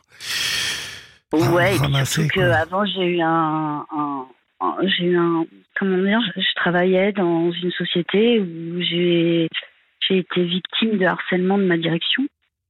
Donc j'étais déjà super fragilisée. Et euh, ça, ça m'a mis un, un point final et je suis tombée dans une profonde dépression. où voilà, comme un bouton qui s'arrête et on arrête tout, quoi. J'ai essayé de m'en sortir, de m'en sortir, de m'en sortir. Et, euh, et puis, ben, au mois de euh, bah, j'ai pris de l'alcool et des médicaments. Je me suis retrouvée aux urgences pendant trois jours. Et là, j'ai rencontré une nouvelle psychiatre euh, qui, elle, m'a détecté une bipolarité. Voilà. Qui vous a été sûrement transmis cette bipolarité par cette mère, euh, cette mère, quoi. Alors, euh, il y a un facteur génétique possible, Bah, mais il y a aussi des facteurs euh, environnementaux, quoi. Enfin, de, de- environnemental, je veux dire, de, de situation. Oui. C'est souvent des enfants maltraités, des parce que oui, c'est de la maltraitance. Enfin, Mhm. Je vous passe les détails, mais j'ai euh, quand vous avez votre mère qui s'écarte euh, les parties génitales devant vous pour Oh vous montrer, euh, voilà, Ah non, mais regarde, elle était bien secouée. Ah ouais, non, mais c'est Comme il faut, horrible, quoi. Ouais. Et, et voilà, donc, euh, donc là, bah, je suis sous lithium et ça va très bien.